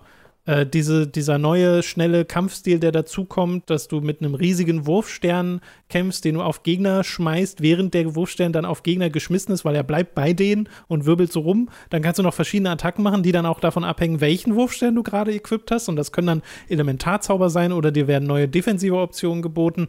Äh, und dann ist es so ein sehr, also die, diese, dieses Ninja-hafte wird da ganz gut äh, ganz gut etabliert, auch im Gameplay. Und du hast halt Sonon an deiner Seite, den neuen äh, Charakter und äh, so einen, in dem Fall tatsächlich Untergebenen von Yuffie, äh, was lustig ist, weil Yuffie ist irgendwie, weiß nicht, 16 oder so. Und äh, die haben zum einen eine schöne Dynamik und zum anderen hast du da so ein, also bei mir war es ein Tank, ich habe ihn einfach zu einem Tank gemacht und ich glaube, er soll auch einer sein. Er hat zumindest Waffen, die wirklich äh, Fähigkeiten haben, die die Aufmerksamkeit der Gegner auf sich ziehen. Und dann hat mhm. Yuffie mehr Zeit, äh, rumzuwirbeln. Äh, und das Schöne ist, ähm, oder was heißt das Schöne? Erstmal ist es ein bisschen einschränkend, weil du kannst so noch nicht selber spielen. Im Hauptspiel konntest du ja alle Charaktere selber spielen, ne? Du bist so hin und her geswitcht zwischen den Charakteren. Und hier ist mhm. es so, Sonon kannst du wirklich nur Befehle geben. Aber oh, äh, dafür okay. gibt es ein neues System, nämlich das Synergiesystem. Da kannst du einen Knopf drücken und dann werden Fähigkeiten, die du vorher alleine machen konntest mit den beiden Charakteren, zu Synergiefähigkeiten und dann machen sie die beide zusammen, auch in speziellen Animationen und die haben dann halt zusätzliche Effekte. Und die paar der Animationen sind wirklich super cool. Also das haut dann auch richtig rein, wenn du da zusammen angreifst. Äh, und das mag ich sehr gern. Und dadurch äh, spielt sich das Spiel super flott, hat dann noch mal eben so ein bisschen einen eigenen Flair im Vergleich zum äh, Hauptspiel, wo du mit Cloud und Co. unterwegs bist. Und du hast auch nicht das Problem, dass sich ständig die Charaktere wechseln und dadurch deine Materia-Loadouts, sondern dass du die ganze Zeit mit den beiden unterwegs bist und das, das ist es dann auch. Also am Anfang bist du eine Weile solo unterwegs, aber dann kommt relativ schnell Sonon dazu und dann bist du zu mhm. zweit. Äh, und das hat sehr viel Spaß gemacht. Und es macht mir auch so viel Spaß, Yuffie zuzugucken, weil mein Gott, haben die den Charakter gut eingefangen, Robin. Ich bin ja sowieso total begeistert davon, wie Final Fantasy VII Remake die Charaktere vom Original einfangen und sie erweitern und mir die alle nochmal neu ans Herz gewachsen sind, ohne ihre alten Charaktertraits zu verraten. Und das ist bei Yuffie genau das Gleiche, weil Yuffie ist ja so, sie ist sehr jung, sie ist sehr äh, ungestümt und will immer drauf los, mit, also so ein bisschen kopflos. Äh, und Sonon wird ja an die Seite gestellt, einfach nur als jemand, der da ist, um den Kopf zu schütteln. also der seufzt einfach nur viel, aber diese mhm. Dynamik funktioniert, finde ich, voll gut. Und Yuffie ist so kurz davor, äh, so ein, so ein Anime-Trope zu sein, der viel zu überdreht ist, der zu viel ist. Hm. Aber dadurch, dass die anderen Charaktere dann immer auf sie reagieren, wie sie reagieren, und dadurch, dass sie dann noch so liebenswürdig ist an so vielen Stellen, funktioniert sie voll für mich. Aber ich kann mir sehr gut vorstellen, dass bei vielen Leuten das auch ins, ins andere, auf die andere Seite umschlägt und sie dann sagen, nee, das ist mir, äh, das ist mir zu laut. Dieser Charakter ist mir zu laut. Würde ich auch ja. verstehen, aber äh, mir ist sie voll ans Herz gewachsen. Ich finde sie voll cute. Äh, und mag total, am Anfang ist sie ja in ihrem Mogri-Suit unterwegs und dann kriegt sie so ein Reveal in einer extra Cutscene, die wirklich super aufwendig ist und super schön und sehr humoristisch und hat bei mir voll gezündet. Äh, hat, dieser hat dieser Suit irgendeinen Hintergrund, den ich nicht kenne eigentlich, oder ist es einfach random? Also, er hat einen Hintergrund, weil in Dirge of Cerberus hat sie den mm, auch an. Mm. Und ich glaube, das ist auch all, all der Hintergrund, den es gibt. Äh, da hat ja, sie okay. den auch an. Und es soll so, also sie ist ja ein Ninja und sie, ne, Ninjas sind, gehen ja ungesehen. Und das Spiel geht sehr bewusst damit um, dass sie als Ninja echt beschissenes Stealth benutzt. Weil sie auch, also es, das passiert super nebensächlich, deswegen mag ich es, glaube ich, auch so sehr. Es gibt so eine Szene, wo einfach nur Leute äh, gerade sich unterhalten, da wird irgendwie ein, ein Ort untersucht von Shinra-Soldaten und Yuffie, sowieso in ihrem Outfit, in dem sie total auffällt, ist so hinter diesen Leuten und hält wirklich ihre Hand ans Ohr und geht so in die Richtung von denen. Also wirklich das Auffälligste, wie du nur machen kannst, steht ja. nur einen Meter davon weg. Aber passiert halt alles mit einem Augenzwinkern, deswegen ja. äh, funktioniert das total gut. Äh, und da war ich ein großer Fan von. Und Dirge of Cerberus ist auch ein Kernpunkt, den wir hier ansprechen müssen, weil, holy shit, Robin, in Dirge of Cerberus gibt es eine Feindgruppe namens Deep Ground. Äh, und da gibt es Charaktere wie Weiß äh, und dessen Bruder und die spielen da eine große Rolle und das ist alles mega dumm. Also wirklich, Dirge of Cerberus ist der übelste Scheiß, aber äh, da drin auch so ein bisschen, also da kann man auch einen Unterhaltungswert draus schöpfen. Und diese Charaktere werden jetzt hier eingewoben in diesen Intermission DLC. Und zwar schon mehr als nur als irgendwie digitale Shinra äh, hier diese VR Battle Stations, wo du halt einfach nur Kämpfer hast, sondern sie sind Okay. wirklich in die Story eingebaut. Okay. Und Das ist exciting und terrifying. es ist wirklich terrifying. Und ich bin auch momentan an dem Punkt, dass ich denke, okay, ich kann dir noch nicht beantworten, ob es gut ist, weil es ist keine zu Ende erzählte Geschichte. Also der UVP, das gilt aber auch für das ganze Spiel ein bisschen, ne? Ne, also auf jeden Fall. Aber da bin ich ja, ne, da spekuliere ich ja gerne mit und freue mich total Mhm. über die Dinge, die sie machen. Und hier freue ich mich auch drüber, weil was ich sagen kann, bisher ist es nicht scheiße. Mhm. Sondern bisher ist es einfach nur spannend. Äh, und auch super cool inszeniert zwischendrin wieder. Also wirklich richtig toll inszeniert ist ja das Hauptspiel auch schon. Das wird hier einfach nur fortgeführt und hier halt mal alles in 60 Frames die Sekunde auf der PS5, wodurch es sich auch so gut spielt. Ich habe auch das Hauptspiel nochmal, das erste Kapitel gespielt und war begeistert äh, und freue mich hier richtig drüber. Und Nebenquests gibt es dann halt auch noch ein paar, dass du so Poster sammeln kannst von irgendwie so einer Wutai-Bar oder dass du ähm, Fort Condor spielst, was ja im Hauptspiel, äh, im ursprünglichen Spiel auf der PS1 und PC und so, ist das ein auch ein Minispiel, das aber ein bisschen später kommt. Erst wenn du wirklich Okay. außerhalb von Midgar unterwegs bist. Und hier ist es jetzt, also da war es ein Minispiel eingewoben, so eine Art Tower Defense, aber das, was da passierte, war eine tatsächliche Schlacht, die halt über ein Minispiel dargestellt wurde. Und hier ist es jetzt wirklich ein Brettspiel, das Charaktere innerhalb der Welt spielen. Äh, das heißt, der Kontext ist ein anderer, aber trotzdem ist es ein Minispiel. Äh, und da, das ist einfach sehr viel involvierter, als es vorher war. Also du kannst dir neue Einheiten kaufen, du kannst dir neue Spielbretter kaufen, die verschiedene äh, Fähigkeiten haben. Im Wesentlichen ist es halt einfach ein Spiel, wo du drei Basen hast und der Gegner hat drei Basen und du spawnst in regelmäßigen Abständen, basierend darauf, welches Brett du hast, verschiedene Einheiten. Die haben verschiedene Eigenschaften, die gegen bestimmte andere Einheiten gut sind. Äh, gibt so richtig Strategiespiel-Vibes, weil du kannst auch so kleine Mini-Basen bauen, die dann andere Gegner, äh, an, andere Einheiten spawnen die ganze Zeit, aber die kann der Gegner auch kaputt machen. Äh, und das äh, macht tatsächlich Spaß, ist sehr kurzweilig, ist jetzt aber auch nicht, also ist jetzt auch nicht großartig. ich habe das ein paar Mal gespielt. Äh, vor immerhin. allem der Kontext ist halt lustig, weil du wirklich gegen irgendwie Jesse aus dem Hauptspiel das machst und dann gibt es noch so einen kleinen Flavor-Dialog davor und danach. Oder du spielst einmal gegen den, äh, wie heißt er denn noch? Der Typ auf dem Motorrad, der so super weird ist im Hauptspiel. Gegen den kannst du auch Fort Condor Ach so, spielen. Der steht dann einfach genau. random an der Straße rum. Der war doch auch neu, oder? Der war neu, genau. Ja, Der ja. war komplett neu. Und ja, also äh, es ist wirklich, ich, ich hatte die ganze Zeit ein Grinsen auf dem Gesicht, als ich das Spiel gespielt habe, weil das hat mir spielerisch Spaß gemacht. Ich war zuerst sehr überfordert, muss ich zugeben, weil das, glaube ich, sehr davon ausgeht, dass du das Hauptspiel schon kennst und vertraut bist, weil du ja auch sofort einen kompletten Materia-Loadout hast und so. Und ich war Das ist ein bisschen so. die Befürchtung, die ich Ui. habe. Ja, also am Anfang habe ich sehr aufs Maul bekommen und dann ging es aber. Also dann bin ich auch sehr Mhm. reingekommen und dann hat es mir auch sehr viel Spaß gemacht. Äh, Und da, also unbedingte Empfehlung. Und es passiert am Ende, es, es kommen sehr viel mehr Cutscenes noch, als ich dachte, das kommen. Aber es ist, also, das ist doch eingebaut in das Hauptspiel. Also, es ist jetzt, also, hat, hat das dann so ein richtiges Ende? Du sagst selbst, es hört dann auch einfach ein bisschen auf. äh, Oder führt das dann. Ich, also, ich glaube, ich formuliere die Frage mal um. Ich glaube, die Frage, die ich stellen würde, ist: Wirkt das so, als ob es einfach Teil von dem Hauptspiel ist, wo du dann danach eigentlich noch weiterspielen müsstest, eben, also, dass es besser wäre, wenn es integriert wäre? Oder wirkt das schon so, als ob es eine eigenständig, eigenständige Geschichte ist? Äh, oh, so ein bisschen beides. Also ich glaube, es wäre weird, wenn es im Hauptspiel wirklich stattfinden würde, an der Stelle, an der Okay. es spielt. Weil es, also chronologisch passiert es auf jeden Fall mitten in der Hauptstory. Äh, Mhm. Genau in der Mitte. Und da wäre es sehr seltsam, plötzlich für irgendwie fünf, sechs, sieben, acht Stunden Yuffie und Sonon zu spielen und danach nicht mehr. Ja. Also das wäre Das- voll das strange, stimmt. weil das Spiel ja sowieso schon ein bisschen zu viel die Charaktere wechselt. Äh, deswegen funktioniert es als separates Ding viel besser, aber es ist halt unabgeschlossen. Und zum Schluss macht es halt den Bogen im Wesentlichen wahrscheinlich zu Final Fantasy VII Remake 2, äh, weil äh, dann halt auch noch ein paar Cutscenes passieren, die sich auf den Rest der Gruppe äh, fokussieren. Okay. Ohne jetzt zu viel vorwegzunehmen. Und da war ich ein bisschen, da hätte ich einfach nicht gedacht, dass sie dann doch noch, dass es noch so viele Cutscenes sind einfach. Glaubst du, man muss das spielen?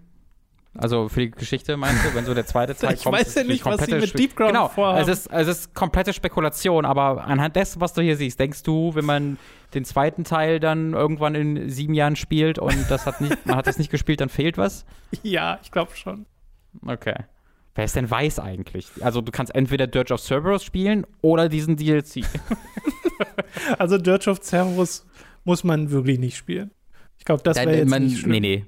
Ich glaube, da würde es einfach mehr Sinn ergeben, auf das Remake zu warten, das in vier bis sieben Jahren rauskommt. Das Dirge of Cerberus Remake oder von Mhm, was reden wir mhm. gerade? Also Ja, scheinbar ja, ja. ist das ja dann alles sowieso im Final Fantasy VII Remake drin. Es gibt ja noch ein paar Stimmt. andere Sachen, die, in, die in Remake drin sind, von denen ich nicht dachte, dass sie drin sind. Von daher. Oder du kannst dann äh, das Mobile-Ding spielen, was ja die komplette Geschichte Oh, haben soll, mh, inklusive stimmt. der DLCs. Right. So. Das kommt ja auch noch. Holy shit. Mhm. Ja, also äh, das ist Final Fantasy VII Remake Integrate. Intermission von mir auf jeden Fall eine Empfehlung. Ich hatte damit sehr viel Spaß und äh, war schon wieder fleißig am Spekulieren, wohin die Reise noch gehen soll mit diesen Spielen. Und das, das, also ich habe halt immer, ich habe so Angst vor diesem Punkt, Robin, an dem es mich verliert, weil ich glaube, Mhm. sie sind immer so eine Haarnadelsbreite davon entfernt. Aber Ja. bisher ist es so, äh, bisher ist es einfach nur toll. Äh, Ja, ich glaube, das ist eine interessant, also interessant ist, dass es uns beide nicht verloren hat. Ich glaube, weil wir aus sehr unterschiedlichen Perspektiven Mhm. genau, also A, genau wenig genug drin sind, in meinem Fall, dass ich nicht, also ich kann mich über nichts davon aufregen, weil ich kenne eh nichts davon. Also für Mhm. mich ist alles äh, glorious Nonsense, kann man es im Englischen sagen. Also einfach komplett spaßiger Blödsinn. Äh, und du wiederum bist aber so krass drin und so Fan von diesen Charakteren, ähm, dass du da auch noch immer von mitgenommen wirst. Und ich glaube, wir sind da beide an genau den richtigen Enden der Skala, aber ich bin mir auch sicher und das, das weiß man ja einfach auch, wenn man sich die, ähm, die Reaktion anguckt, dass es viele, viele, viele, viele tausend, womöglich Millionen Ja. Leute zwischen dies, au, auf dieser Skala, zwischen diesen beiden Enden gibt, die dann leider nicht so mitgenommen werden. Also ich war ja bei äh, The Pod zu Gast, um da damals Ja. über Remake zu reden und da war es ja auch so dieses, ja, okay, es ist, äh, ist schon ein Mhm. bisschen, ein bisschen komisch und da habe ich ja dann in den Kommentaren im Forum auch mitbekommen, dass da viele Leute gibt, die so gar nichts mit dieser Art von Writing und so anfangen können. Für die ist das Ja, schlechtes Selbstverständlich. Writing. Äh, Selbstverständlich. Äh, und da habe ich halt eine komplett andere Perspektive. Ja. Und genauso gibt es die Leute, die halt große Fans vom Original waren und einfach ein direktes Remake wollten. Und das ist das ja hier nicht. Also, das, also Intermission geht noch weiter davon weg. Äh, deswegen, damit sollte man sich dann arrangieren, wenn man noch weiter hier mit Spaß haben will. Oder Mhm. man lässt es halt einfach bleiben. Nun gut. Sniper Ghost Warrior Contracts 2, Robin. Warum haben wir heute so Spiele mit so langen Titeln? äh, ist für PC, PS4, Xbox One und Series erschienen. PS5 Release äh, kommt wohl erst im August, so wie ich das gelesen habe. Äh, kostet 40 Euro und du Mhm. hast es gespielt, ein Spiel der Sniper-Reihe, das ja nicht, das ist dir nicht komplett fremd, weil wir hatten schon mal Sniper-Spiele in der Vergangenheit. Aber was ist denn dieses? Was ist denn Contracts und warum denke ich an Hitman? Äh, oh ja, das ergibt sehr Sinn. Also zunächst mal, ich glaube, was wir, ich, glaub, ich erinnere mich daran, was wir tatsächlich auch mal im Stream hatten, war halt Sniper Elite. Das war Sniper Elite 4, was wir mal hier gezeigt haben. Äh, Stimmt, Sniper, andere Sachen, ne? äh, genau, Sniper Ghost Warrior habe ich tatsächlich noch nie gespielt. Ähm, Ist ja auch ein bisschen verwirrend. Es ist ja jetzt bereits der sechste Teil der Reihe ist es, obwohl es eine 2 im Namen hat, denn äh, es, gibt, es gab bereits äh, drei Sniper Ghost Warrior Spiele. Also da heißt einfach Ghost Warrior 1 bis 3. Davor gab es aber auch Sniper Art of Victory, was, äh, nur, glaube ich, PC-exklusiv sogar war, wenn ich mich nicht irre. Da bin ich mir aber nicht ganz sicher. Und dann äh, Ghost Warrior 3 kam ja 2017 raus und kam ziemlich schlecht an. Da haben sie, also ich hatte selbst nicht gespielt, aber äh, habe mir so ein paar Tests angeguckt davon, weil ich immer so ein bisschen Interesse an der Reihe hatte. Ähm, komme ich gleich noch zu, wieso. Äh, aber bei Ghost Warrior haben sie dann einfach ein bisschen zu viel gewollt. Sie haben das so ein bisschen äh, geöffnet, äh, die, die, die, die Spielwelt hat zu einem Open-World-Spiel gemacht und äh, da war einfach das Budget auch nicht für da und das wirkte dann wie eine sehr, äh, ja, wie ein sehr schwacher Abklatsch von größeren und besseren Spielen. Und das haben sie dann halt scheinbar genutzt, die Reaktion, um dann mit dem vierten Teil so einen kleinen Neustart zu machen, dann, der dann nämlich Sniper Ghost Warrior Contracts hieß und dann wieder keine Open World mehr hatte, sondern missionsbasiert ist und äh, das war dann wiederum ein recht äh, ein ziemlicher Erfolg für sie, weswegen wir jetzt Contracts 2 haben. Und ich meine, ziemlicher Erfolg heißt hier das hat halt seine 70er-Wertungen und die Leute, die das mögen, mögen es, aber äh, diese Spiele waren noch nie und werden auch niemals jetzt die großen Oberhits werden. Und das gilt auch hierfür. Etwas, was ich auch noch sagen muss, ist, dass, äh, dass es gibt diverse problematische Dinge an diesem Spiel. Äh, das war jetzt gerade letzte Woche in den Nachrichten, äh, weil es ein PR-Event in den Vereinigten Staaten für dieses Spiel gab, wo Journalisten auf eine, ähm, ja, so einen Trainingskurs eingeladen wurden. Im Grunde war es ein, war es ein Lab, also ein Live-Action-Rollenspiel, mhm. äh, nur dass du da auf äh, nicht näher benannte arabische Terroristen äh, schießen konntest äh, mit äh, Waffen. Ich gehe von aus mit Waffen Attrappen, aber es war in Amerika, deswegen who knows. Auf jeden Fall haben sie auch mit echten Waffen, glaube ich, rumgeballert auf dem Schießstand, wenn ich es richtig verstanden habe. Äh, und das war alles ganz furchtbar. Also die sind da auf so eine Shooting Range gegangen, wo dann direkt Trump-Flaggen wehten, wo ähm, du dann halt in so ein Szenario gepackt wurdest, wo du als amerikanischer Held dich an den gemeinen Arabern rächen durftest und dieses ganze Setting, was sie dann da gebaut haben. Sie haben dann so ein äh, ja, stereotypisch nicht näher genanntes ähm, äh, Dorf aus dem Nahen Osten nachgebaut, was mit sämtlichen Klischees daherkam. Also alles übelst rassistisch und übelste Scheiße. Ähm, und das sollte man dazu sagen. Und das Spiel selbst tut sich da auch keinen Gefallen. Ich, ich, man kann es sehr gut ignorieren, weil das Spiel keine Geschichte hat. Also das bietet dir so ja, wie ein Hitman im Grunde so Briefing-Videos dazwischen. Äh, und die kannst und solltest du einfach gewissentlich ignorieren, weil für dich sind es eh nur die äh, namensgebenden Contracts. Du hast ja einfach Vertrag, äh, äh, Verträge. Du hast ja einfach Aufträge, die du erledigen sollst. Und das wird halt zusammengehalten mit: hier ist ein äh, fiktives äh, Land im Nahen Osten, das wir befreien jetzt. Und wenn man dann zuhört, dann sagen die einige äh, so wirklich furchtbare Dinge. der, das, das Spiel beginnt damit, dass dir dein, ähm, ja, wie soll ich das sagen, dein Chef, der dir einfach so die, die Informationen zu den Missionen gibt, der sagt halt: hier gibt es dieses Land und äh, da ist ein Diktator jetzt schon seit Ewigkeiten tätig, aber der hat nur seine eigene Bevölkerung abgeschlachtet, das hat niemand so richtig interessiert. Jetzt ist aber, hat er aber gedroht, die Nachbarländer zu invadieren und die Ölpreise sind abgestürzt und deswegen äh, schalten wir ihn jetzt aus, das können wir nicht zulassen. Und ich will schon im Strahl kotzen äh, und so geht es dann halt auch weiter. Irgendwann in der zweiten Mission habe ich eine Satellitenschüssel äh, deaktivieren müssen, damit westliche Nachrichten in das Land vordringen können und da, sagen sie dann auch so, oh, ich bin so gespannt darauf, wenn diese Leute endlich mal unsere Freiheit genießen können, wenn sie unsere westlichen Nachrichten endlich bekommen. Das ist kein exaktes Zitat, aber das ist der, also was ausgesagt wird. Alles furchtbar, lässt sich aber wunderbar ignorieren, weil wie gesagt, diese Briefings fanden einfach vor der Mission statt, die überspringste, die habe die überspringe ich dann jetzt mittlerweile auch, die haben keine wirkliche Relevanz zu dem, was passiert. Äh, und ich, ich spiele das dann tatsächlich als diese Sniper-Fantasie, äh, die mir mehr Freude bereiten würde, wenn es nicht ein sehr kläglicher Versuch wäre, das in ein echtes Szenario einzubringen und mit rassistischen Klischees voll zu laden und mit äh, kolonialistischen äh, Klischees voll zu laden. Aber da es jetzt so ist, will, muss ich, will ich das auf jeden Fall erwähnen. Aber ich konnte es auch gut ignorieren im Spiel selbst. Ist das denn was, was du hier irgendwie also ist das gewichtiger als in einem Call of Duty oder so? Oder ja, genau. Ist es, es ist ähnlich oder es ist, ist viel weniger gewichtig. Das, das ist halt das Wichtige. Ähm, Weil halt Call jetzt die irgendwie keine Story im Vordergrund steht. Ganz genau. In Call of Duty, du bist ja jetzt auch keine, du bist ja so ein Söldner. Äh, also du hast keine wirklichen direkten Verbindungen zur US-Armee. Äh, du hast hier nicht Ronald Reagan wie in einem äh, Cold, Black Ops Cold War, der dir erklärt, dass äh, wir die Freiheit hier hinbringen. Ähm, das ist alles sehr viel es ist so nebensächlich. Ja, es findet so nebenbei statt, während bei einer Call of Duty Kampagne. Also wenn du da dann die krassen CG-Sequenzen überspringst und sowas, dann warum spielst du denn überhaupt noch, weißt du? Ähm, da sind ja schon die Charaktere und sowas so dumm und, und schlecht erzählt das auch ist, aber das ist schon noch ein Teil dieser Geschichte, äh, ein Teil dieser, dieser Faszination für mich. Ich habe tatsächlich auch gerade letzte Woche Black Ops dann durchgespielt, Black Ops Cold War, deswegen habe ich es gerade mhm. noch mal im Kopf. Ähm, das hier findet im Spiel selbst eigentlich nicht statt erzählerisch. Also da, da passiert erzählerisch gar nichts. Äh, deswegen äh, lässt sich das dann deutlich besser ignorieren, ja. Ja, glaubst du, also meinst du, die Entwickler haben da wirklich irgendeine Art von weiß nicht, Motivation, die sie Ach, keine Ahnung, verfolgen? Ey. Oder weil es wirkt auf mich so ein bisschen so wie, eigentlich wollen wir nur das Szenario. Ja, genau, es wirkt auf mich so, als ob die Leute halt 24 geguckt haben, das geil fanden und sie wollten das Gleiche machen, so nach dem Ja. Motto, weißt du? Also nicht exakt 24, aber dieser Stil von, das, das wären halt einfach all die am nahenliegendsten Klischees, die werden halt gepackt und die werden dann halt reingebaut. Und ich würde da jetzt auf jeden Fall nicht so weit gehen zu sagen, da sehe ich jetzt eine böswillige Motivation hinter. Ich sehe da einfach die fehlende Motivation hinter, in irgendeiner Art und Weise eine interessante Geschichte zu bauen. Und stattdessen wird halt einfach das nächstbeste Ja, genommen, was genau. irgendwie cool wirkt, in Anführungszeichen genau.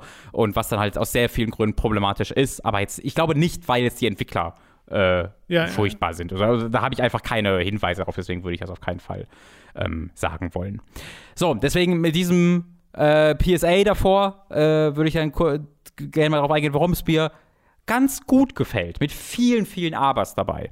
Äh, es ist im Grunde ein bisschen zweigeteilt, dieses Spiel. Und auch mein, also wie sehr ich es mag, das ist zweigeteilt. Du hast nämlich auf der einen Seite sogenannte, oh, ich weiß gar nicht, wie die hießen, ich nenne sie mal Long Sniper Contracts, also äh, Aufträge, die dich auf eine Map hauen und du bewegst dich auf dieser Map rum. Ich glaube, dieses Spiel hat insgesamt sechs Level und die Level sind dann alle recht groß und du hast dann in jedem dieser Level mehrere Aufgaben und in welcher Reihenfolge die du machst und wie du die machst, ist dann äh, größtenteils dir überlassen. Aber äh, da gibt es dann halt mindestens zwei unterschiedliche. Diese Long-Range-Sniper-Missionen sind die, die mir gut gefallen. Denn da kommt dann nochmal der Hitman-Vergleich ganz konkret zum Tragen. Du bist hier auf, die, in, in dieser, äh, auf diese, dieser Map unterwegs und schleichst dich da durch und äh, erledigst halt Gegner, kannst Collectible finden und so weiter und so fort, das Übliche. Aber die ganzen Ziele in diesen Missionen, die sind nicht auf dieser Map, in der du dich bewegst, sondern die sind teilweise ein, zwei Kilometer von der Map entfernt und du musst einfach an bestimmte Zielpunkte auf dieser Map, um dich dort dann hinzulegen, dein, dein Snipergewehr aufzubauen und dann halt die ein, zwei Kilometer in die Ferne zu zielen, wo dann dein Ziel unterwegs ist. Das ist aber losgelöst vom Rest, also du kannst da nicht einfach hinlaufen, sondern du kannst, du, du hast diesen Spot, wo du dich dann hinlegst und von da zielst du dann da drauf. Und das wird dann in der Sekunde sehr wie diese Sniper-Mission, die es ab Hitman 2 gab. Ich weiß nicht, ob du die mal gesehen hast, Tom, oder mal selbst gespielt hast, ähm, aber die waren genau das. Du warst unbeweglich in einer festen Position und hast dann von dort halt gesniped und konntest dann die Umgebung manipulieren, äh, so Leute hin und her bewegen und war- willst dann durch, hast dann auch bestimmte Möglichkeiten, die du, ähm, so, so Skriptsequenzen, die du auslösen kannst, wenn du, wenn du geschickt handelst. Und genauso funktioniert das hier auch, aber es wird halt zusammengehalten von einer Karte, über die du dich bewegen kannst und wo du dann auch Gegner bekämpfen kannst. Und das finde ich richtig, richtig cool. Es ist halt eine Weiterentwicklung dieses Hitman-Sniper-Konzepts, das mir da schon sehr gut gefallen hat. Und ich weiß jetzt auch nicht, ob das in Ghost Warrior 1 und 2 schon der Fall war oder so. Äh, aber hier ist es eine sehr, hat mich sehr konkret an Hitman erinnert und zwar auf eine sehr gute Art und Weise. Das ist cool, das freut mich schon mal zu hören. Ja, also ist ja. diese Verbindung, bei mir ist das ja wirklich ausschließlich durch den Namen entstanden. Ich finde eher witzig, dass, das, Mhm. dass du dann auch so eine ziehen kannst. Äh, genau, also nicht dann mit Contract, sondern halt mit dem neuen äh, Genau, Hitman-Spiel. ja, ja. Und es kommt ja jetzt ja auch so eine, so eine Sniper-Mobile-Game nochmal raus von Square Enix zu Hitman. Das ist dann ja aber wahrscheinlich auch sehr genau. Das glaube ich auch Contract. Heißt das nicht Hit- Contracts? Hitman Ghost Warrior. Warte mal, heißt das, warte mal kurz. Hieß das Contracts? Hitman, Sniper. Hieß das nicht wirklich Hitman Sniper irgendwas? Ja, ja, das, das hat, glaube ich, einen erweiterten Namen bekommen. Das Sniper ist, nicht. Ja, Sniper Assassin heißt das, glaube ich. Ne, ich weiß es nicht. Ich weiß es gerade auch nicht. Ähm, aber das gefällt mir richtig gut, weil diese, das erfüllt halt diese Fantasie. Ich liebe diese Sniper-Fantasie, weil auch in Multiplayer-Spielen ähm, nehme ich, also in einem Battlefield zum Beispiel, nehme ich voll gerne den Sniper und lege mich irgendwo an eine Position, wo ich hoffentlich nicht gefunden werde und versuche dann aus der Entfernung jemanden abzuschießen und verbringe dann zwei Stunden damit, nichts zu treffen. Und das macht mir trotzdem Spaß. äh, und äh, du hast dann auch hier sehr äh, brutale Killcams, äh, von denen man, also die kann man dann mögen oder nicht mögen. Ich, ich genieße es halt sehr, als die, ich, ich, ich ignoriere komplett, dass es diese Einbindung in ein zwar fiktives, aber insgesamt dann doch real wirkendes Szenario hat äh, und mag das dann auf so einer Mortal Kombat Ebene, ja, wenn dann diese Gegner zerspratzen, so, das, das finde ich dann, das macht befriedigend, das ist befriedigend, das macht Spaß äh, und da muss ich dann halt mich davon lösen, von dieser Einbindung in, der, in das echte Szenario. Und das kann ich halt durch die erwähnten Gründe, äh, dass das eben alles recht egal ist für das Spiel, kann ich das ja auch hier ganz gut, während mir die Gewalt in einem Call of Duty dann ein bisschen sauer aufschlägt, weil es halt dann noch mehr Einbindung in echtes, in echte mhm. Szenarien halt hat. So, das ist halt der Punkt, der mir äh, wirklich ziemlich, ziemlich gut gefällt, ähm, der mir ziemlich viel Spaß macht. Dann hat es äh, noch einen anderen Levelstruktur, wo du eben nicht diese Abtrennung hast, ja. Das heißt, du gehst nicht an Sniper-Punkte, die so ziemlich abgetrennt sind, dann vom Rest des Spiels, wo du dann auf zwei Kilometer entfernte Ziele äh, schießt, sondern da ist dann einfach eine große Map, wo du vier, fünf, sechs Ziele hast und du kannst und musst dann auch überall hinlaufen. Ja? Du kannst dann, meinetwegen hast du einmal als Ziel, hier töte diesen, diesen General und dann gibt es auch Sniper-Punkte, wo du aus der Entfernung dich hinlegen kannst und auf die schießen kannst, aber das ist dann trotzdem noch Teil der gleichen Map und wenn du dann daneben schießt oder der Alarm ausgelöst wird, dann werden die sehr schnell bei dir sein und einfach äh, zu dir hinrennen äh, und dich so erledigen. Äh, das Problem auf diesen Karten ist, weil diese Parts machen mir immer noch Spaß, ja, dass ich dann selbstständig mhm. diese Gegenden erkunde und von A nach B laufe und vielleicht einen geheimen Weg erkenne und oh, jetzt bin ich hier auf einem Turm und von hier kann ich ja großartig auf diese Basis eingucken und von hier dann snipern. Das macht mir alles richtig viel Spaß. Problematisch wird es, dass sie in diese Mission ähm, dann auch kleine eigene Level quasi reinbauen, dass sie halt sagen, so, hier ist eine riesige Militärbasis jetzt, wo du halt rein musst oder irgendwie eine Untergrundbasis, wo du rein musst und um hier reinzukommen, musst du dann zuerst da einen Hebel betätigen, äh, damit diese Drohnen ausgehen, weil die dich sonst platt machen und dann musst du diesen Weg laufen und da wird es dann ziemlich linear. Äh, und das macht mir dann keinen Spaß mehr, weil da, da wird es dann halt so ein bisschen sehr klassisch Call of Duty-esque, wo du durch äh, sehr lineare Level geschaufelt wirst. Und dafür ist dann das Gunplay nicht äh, toll genug, wenn du in einem, äh, mit einem Sturmgewehr schießt oder sowas. Ähm, ich will schon die, diese Sniper-Fantasie hier auch erleben. Und das macht sie dann regelmäßig, machen sie dann regelmäßig nicht mehr. Äh, und da muss man sich dann halt durchleiden. Und dafür Ja, das ist es mir dann fast nicht mehr wert. Also, ähm, ich werde es, glaube ich, auch nicht durchspielen, weil dafür hat es dann zu viele dieser Aspekte, wo ich dann sage, ach, jetzt muss ich hier wieder mich irgendwie durch so eine Basis durch, durchirren, äh, weil ich da einen, einen Schalter finden muss und das macht mir dann keine große Freude mehr. Ähm, während mir aber die anderen Sachen dann wiederum echt ziemlich viel Spaß machen. Also, es ist ein sehr zweigeteilter Eindruck, den ich da habe. Ja, es ist ein bisschen schade, wenn es dann so ein Weißt du, wenn so Elemente drin sind, die einen keinen Spaß machen, die einfach nur relativ sporadisch stattfinden, dann kann ja. man das, glaube ich, ganz gut schlucken und übersehen und dann macht man halt weiter. Mhm. Aber hier ist, klingt das ja so, als wäre das wirklich ein Großteil des Spiels. Und ja, nee, also es ist, kein, es ist kein Großteil. Nee, das, das, das muss ich vielleicht dann äh, noch berichtigen. Das ist kein Großteil des Spiels, aber es ist. War zu groß. Es ist zu groß, genau, ja. weil ich habe, glaube ich, gestern Mittag einmal irgendwie eineinhalb Stunden oder eine Stunde damit verbracht, durch eine dieser Basen zu irren. Und das ist halt echt ein wesentlicher Teil der Spielzeit. Ja, ja, also ja. ist ja nicht der Großteil, aber schon noch wesentlich. Okay. Und ähm, ich glaube, das wird vielen Leuten dann auch nicht so sauer aufstoßen, wie es mir auf, auf, äh, aufstieß. Für 30 Euro, wo man das Spiel halt schon kriegt, äh, glaube ich, dann auch nochmal deutlich einfacher zu schlucken. Äh, ich habe es jetzt auf der Series X gespielt. Es ist, hat keine Series X-Version, es ist einfach ein Xbox One und PS4-Spiel. Äh, obwohl, doch, es hat wohl. Oh, warte mal, ich glaube. 40 Euro, Robin. Ja, also ich sehe gerade bei Amazon gibt es das mittlerweile schon für 30 tatsächlich. Ach so. Ähm, es, es, bei Amazon zumindest gibt es eine PS4, eine PS4, äh, eine PS4, eine PC und eine PS5-Version, aber keine Series X. Doch, es hat auch eine Series X-Version. Ähm, das merkt man halt nicht so richtig, weil es halt nicht großartig aussieht oder so. Aber es läuft halt recht flüssig, die Ladezeiten sind ganz okay. Ähm, deswegen, also es ist eine, ich kann keine wirkliche Empfehlung eine, eine, eine einfach aussprechen, aber es äh, erfüllt hier eine, eine, sehr bestimmte Fantasie und das letzte Sniper Elite im Filmteil ist ja auch schon eine Weile her. Äh, und wenn du diese Fantasie nochmal äh, erleben willst und spielen willst, dann bekommst du hier, glaube ich, ein okayes, gutes Spiel. Wenn das dann vielleicht auch 20 Euro kostet, dann kann ich es, glaube ich, nochmal besser empfehlen. Ich glaube, Sniper müsste doch auch eins dieser Worte sein, das mit am häufigsten in dieser Art von Action-Videospiel stattfindet, oder? Allein schon, wenn man die Sniper Elite und Ghost Warrior-Reihe zusammennimmt, mhm. dann hast du noch die Hitman-Spiele. Wir haben auch ein, zwei PS2-Spiele schon gespielt. Genau, wollte ich auch gerade sagen, die auch irgendwie Sniper im Namen haben. Ja, ja. Es, es gibt, eine es gibt eine Wikipedia-Kategorie Sniper Video Games. Oh wow, das ist, das ist super. Äh, Silent Scope gab es damals, stimmt, aber da haben sie das nicht Sniper im Namen. Sniper ja, Art of Victory gibt es noch. Für euch vielleicht noch ein bisschen interessanter, ähm, falls ihr sagt, okay, das hört sich alles interessant an, aber mir sind dann 30, 40 Euro zu viel. Äh, den ersten Teil, äh, so Contracts 1, nicht Ghost Warrior 1, gibt es mhm. gerade tatsächlich für 9 Euro bei Steam im Angebot. Die ganze Reihe ja, ist gerade im Sonderangebot. Vielleicht eine angenehmere Investition. Genau, und das ist halt auch äh, gerade mal zwei Jahre alt, das Spiel. Soweit ich weiß, äh, macht's, oder ist es tatsächlich nur anderthalb Jahre alt sogar nur. Es ist, glaube ich, das gleiche Spiel im Kern. Ähm, warum da nicht ja. das spielen? Ja, ja, ja. Robin, äh, gameplay-technisch gar nicht so unähnlich, auf lange Distanz äh, Schusswinkel abschätzen und mhm. äh, kleine Ziele treffen. Äh, Mario Golf Super Rush habe ich äh, ein bisschen weiter gespielt jetzt. Ah, lustig. Wochenende. Ich dachte, du sagst ein anderes Spiel. Wir haben noch ein Spiel, wo genau das auch zutrifft. Da, da freue ich mich dann gleich drauf.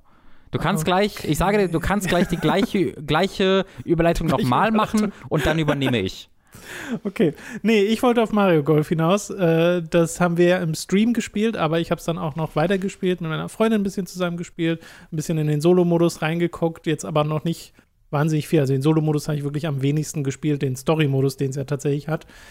Äh, und es ist ein sehr zwiegespaltener Eindruck, weil dieses Kerngolfen im Spiel wirklich Spaß macht und da auch genug spielerische Finesse zulässt, als dass ich wirklich immer das Gefühl habe, okay, mir stehen hier viele Optionen äh, zur Auswahl und es ist wirklich auch relevant, wie ich spiele, wie ich die Umgebung lese, wie genau ich versuche, also mit welchem Schläger ich spiele und wie das dann physikalisch reagiert. Das, das macht schon Spaß und die Strecken mhm. werden teilweise auch anspruchsvoll, weil wir haben ja wirklich die erste richtige, äh, die, äh, den ersten richtigen Kurs gespielt, also ein paar Löcher auf dem Kurs. Und der war sehr, das war halt einfach so ein grüner Golfplatz, ne? wie du ja, dir so einen ja. Klischee-Golfplatz vorstellst. Und später bist du halt wirklich in so Lava-Gegenden unterwegs oder in einem vernebelten Wald, wo es wirklich ein paar fiese Kurse gibt. Also gerade diese Bowser-Strecken, die haben äh, auf dem Grün, was eigentlich kein Grün mehr ist, sondern Rot, äh, die haben sehr fiese äh, äh, ja, so, so, Hügel und Täler und wo du wirklich gucken musst, wo dein Ball landet. Und ich hatte schon Situationen, wo ich in so einer kleinen Schlucht gelandet bin und da musste ich mich da so rausgolfen, wo ich dann äh, abgeprallt bin an irgendwelchen Wänden und wirklich ein bisschen aufpassen musste. Und das finde ich dann ganz schön, dass solche Hindernisse dazukommen. Aber äh, da hört es dann auch schon auf. Also aufregender wird es dann auch nicht, was die Strecken angeht, weil mhm es befinden sich teilweise wirklich viele Hindernisse oder augenscheinlich viele Hindernisse drauf, dass da irgendwie so ein paar äh, so rollende Felsgegner äh, unterwegs sind, dass es so Windstürme gibt, dass Bob-Oms verteilt sind. Aber die triffst du super selten. Also die sind dann so sporadisch platziert, dass sie im den an den allermeisten Fällen total egal sind, im normalen Golf wohlgemerkt, äh, sodass du gut um die herum spielen kannst. Und sie sind dann eigentlich nur da für Speed Golf, weil das ist ja so der spezielle Modus in dem Spiel, wo alle Spieler gleichzeitig abschlagen und dann wirklich hinrennen müssen zum Ball und von da aus gehen wieder weiter abschlagen. Und da kommen dann diese Hindernisse auch zum Tragen. Und das ist auch ein witziger Modus, ein kurzweiliger Modus, der Spaß macht. Allerdings vor allem mit anderen Leuten. Also im mhm. Stream mhm. haben wir das ja auch gemacht. Ne? Kann man leider nur zu zweit machen an der gleichen Konsole, was ich sehr schade finde, dass da kein Couch-Koop bis zu vier Spieler möglich ist. Und ansonsten könnte man online spielen oder halt im Story-Modus, wo man es auch gegen NPCs macht. Und gegen NPCs finde ich es zum Beispiel sehr langweilig, weil da ist es dann so, dass du halt gerade in den ersten Kursen halt relativ schnell fertig bist mit deinem Speedgolf und dann guckst du den zwei NPC-Kollegen noch zu, wie sie das zu Ende spielen, weil du das nicht skippen kannst. Und dann guckst du halt einfach ein bisschen zu, hm, wie Computer ja. das Spiel spielen. Ja. Äh, und das ist nicht so spannend. Äh, da wünschte ich, wäre es dann ein bisschen komfortabler, dass man das skippen könnte oder so. Oder wenn man skippen kann, habe ich zumindest nicht rausgefunden, aber ich glaube, man kann es wirklich nicht skippen. Okay. Und äh, im Story-Modus hast du auch so, also sehr viele Dialoge am Anfang, äh, teilweise ganz cute geschrieben, aber auch da kommen dann so Sachen dazu, dass zum Beispiel die Charaktere alle so drei ja, so Voice-Samples haben, die sie von sich geben und die wiederholen sich sehr oft und das wird sehr anstrengend, das wird sehr nervig, weil es nicht so ist wie irgendwie in einem Banjo Kazooie, wo es ja Leute auch schon nervig finden, aber das, das mag ich ja, das gibt dem ja Persönlichkeit und hier sind es halt einfach wirklich immer die gleichen Töne, die wiederholt würden, äh, werden. Und dann ist es auch ein bisschen viel Text. Man kann das halt, man kann sich da halt auch durchskippen, um zu dem eigentlichen Spiel zu kommen. Aber irgendwie hat das auch, als ich das angespielt habe, dachte ich so, nee, komm, ich will einfach golfen. Äh, und dann war ich da relativ schnell wieder draußen. Ich will mich da aber noch mal reinstürzen, weil es ja auch ein richtiges, das ist ja ein RPG. Du hast ja Stats, die du verbesserst. Du levelst hoch nach jedem Kurs äh, okay. und musst dann wirklich gucken, okay, will ich jetzt äh, meine Abschlagstärke erhöhen oder meine Laufgeschwindigkeit. Aber das ist alles komplett separat, oder? Also das ist alles im, im Singleplayer-Ding, genau. genau. Man ja. kann wohl irgendwie äh, Schläger äh, Loadouts freischalten, die man auch im Multiplayer benutzen kann, weil ich habe einmal online gespielt und da hatte jemand wirklich einen zusätzlichen Schläger-Loadout, auf den ich gar keinen, selbst gar keinen Zugriff hatte. Und er hat dann einfach 30 Meter weiter gespielt als alle anderen, was ein bisschen hm. weird ist und unbalanced. Aber äh, fand ich jetzt auch nicht so schlimm. Multiplayer war übrigens Online-Multiplayer. Das, wie gesagt, ich habe nur ein Match gemacht. Das hat übelst gelaggt. okay. Holy shit, hat das gelaggt. Äh, das hat nicht so viel Spaß gemacht. Mhm. Aber das kann auch nur eine Ausnahme gewesen sein. Da müsste ich noch mehr Tests machen. Das Ding ist halt, selbst im, was ich ja vor allem will, ist so, ne, dieses normale Golfspiel, das leicht von der Hand geht und das tut's. Und dann darüber hinaus gibt es kaum noch irgendwie interessante Kniffe in dem mhm. Spiel. Ne? Du hast zwar noch deine Spezialshots, die sich aufladen, äh, wo irgendwie Luigi einen Teil vom Schlachtfeld vereist, vom Schlachtfeld, vom Golfplatz vereist, äh, wo Bowser Jr. Nebel entstehen lässt, durch den man dann zum Beispiel die äh, Flagge nicht mehr sieht auf seinem, äh, auf, auf der Leiste, auf der man den, die Kraft seiner Schläge einstellt. Äh, und das ist dann ganz schön. Das gibt so ein bisschen Dynamik rein in die Matches, aber die passieren dann auch zu selten, als dass sie das Spiel allzu sehr beeinflussen. Äh, und darüber hinaus ist es dann, spielst du auf sehr unspektakulären Plätzen, weil ich habe zwar das mit der Lava erwähnt, ne, mit dem Bowser-Ding, aber grafisch beeindruckend ist das nicht. Also die Texturen sind alle super schlecht aufgelöst und sie werden dir teilweise sehr nah gezeigt, wenn du irgendwie auf dem Grün bist und das zoomt so auf das Loch rein. Die normale Grastextur auf den äh, Strecken, die wir gespielt haben, ist noch okay, aber bei Bowser, da ist das wirklich ein äh, einen Texturbrei, den du dir anguckst. Und dann guckst du auch mhm. in die Distanz und da siehst du so die, die unspektakulärste, gewöhnlichste Felslandschaft, die du dir vorstellen mhm. kannst. Da sind dann so ein paar Statuen von Bowser reingestellt. Und das ist dann Art Design oder was? Also so, so richtig funktioniert das für mich dann nicht. Also es ist kein sehr hübsch anzusehendes Spiel. Es läuft mit 60 Frames die Sekunde, das ist ganz nice. Aber Mario Tennis Aces zum Beispiel, was zuletzt erschienen ist, das hatte richtig toll aussehende Plätze. Da gibt es so einen Platz, wo so Gras dargestellt wird, auf so eine ganz coole Art und Weise, wo das wirklich flauschig aussieht, als könntest du es anfassen, was sich ja gut für einen Golfspeer eignen würde. Aber hier sieht halt alles sehr flach aus und sehr langweilig. Und bisher ist so das so ein bisschen das Ding, dass ich halt mir denke, okay, das Kerngolfen macht mir zwar Spaß, aber es ist noch nichts drüber hinaus drin gewesen, wo ich jetzt sagen würde, hier hat's mich, hier hat's mich jetzt mal überrascht. Ich glaube, das ist das Ding. Es fehlen so die Überraschungen. Es gibt halt noch, ne, Speedgolf gibt's und dann gibt's noch Battlegolf, äh, was wir auch mal kurz angespielt haben im Stream. Über den Stream hinaus habe ich mich damit aber noch nicht beschäftigt. Äh, da will ich durchaus noch mehr spielen von. Aber der Ersteindruck bisher ist halt sehr, wie gesagt, durchwachsen und mhm ich musste sofort die Musik ausstellen. Das haben wir auch schon ja, das ist so schade. festgestellt. Dass die Musik ist so anstrengend. Sie ist halt immer auf 180 Prozent gedreht so. Ja. Und wenn du die Musik ausstellst, merkst du auch, dass das, der Rest vom Sounddesign einfach kaum vorhanden ist, weil in, an Umgebungsgeräuschen gibt es jetzt nicht so viel. Mhm. Äh, und du hast das gleiche Windgeräusch auf der Waldstrecke wie auf, auf der Lavastrecke. Äh, und das ist so ein bisschen langweilig. Aber es ist besser als diese diese, diese, äh, also dieser Klangteppich von dem Soundtrack ist einfach viel zu viel. Für so Menüs oder so funktioniert der, aber nicht für das gesamte Spiel. Mhm. Äh, und das haben wir, wie gesagt, auch schnell im Stream festgestellt. Und das ist schade. Also ich hoffe, dass irgendwie im Story-Modus noch was Spannendes passiert. Ich hoffe, dass vielleicht im, ich, ich aus dem Speed- und Battle-Golf noch ein bisschen mehr ziehen kann, als jetzt aus dem normalen Golf-Modus. Weil es jetzt auch, also ich habe alle Kurse freigeschaltet, glaube ich äh, weil da ist, ist jetzt zumindest nichts mehr mit Fragezeichen versehen und das ging jetzt innerhalb von ein paar Stunden und ich glaube, Charaktere schaltet man auch keine mehr frei.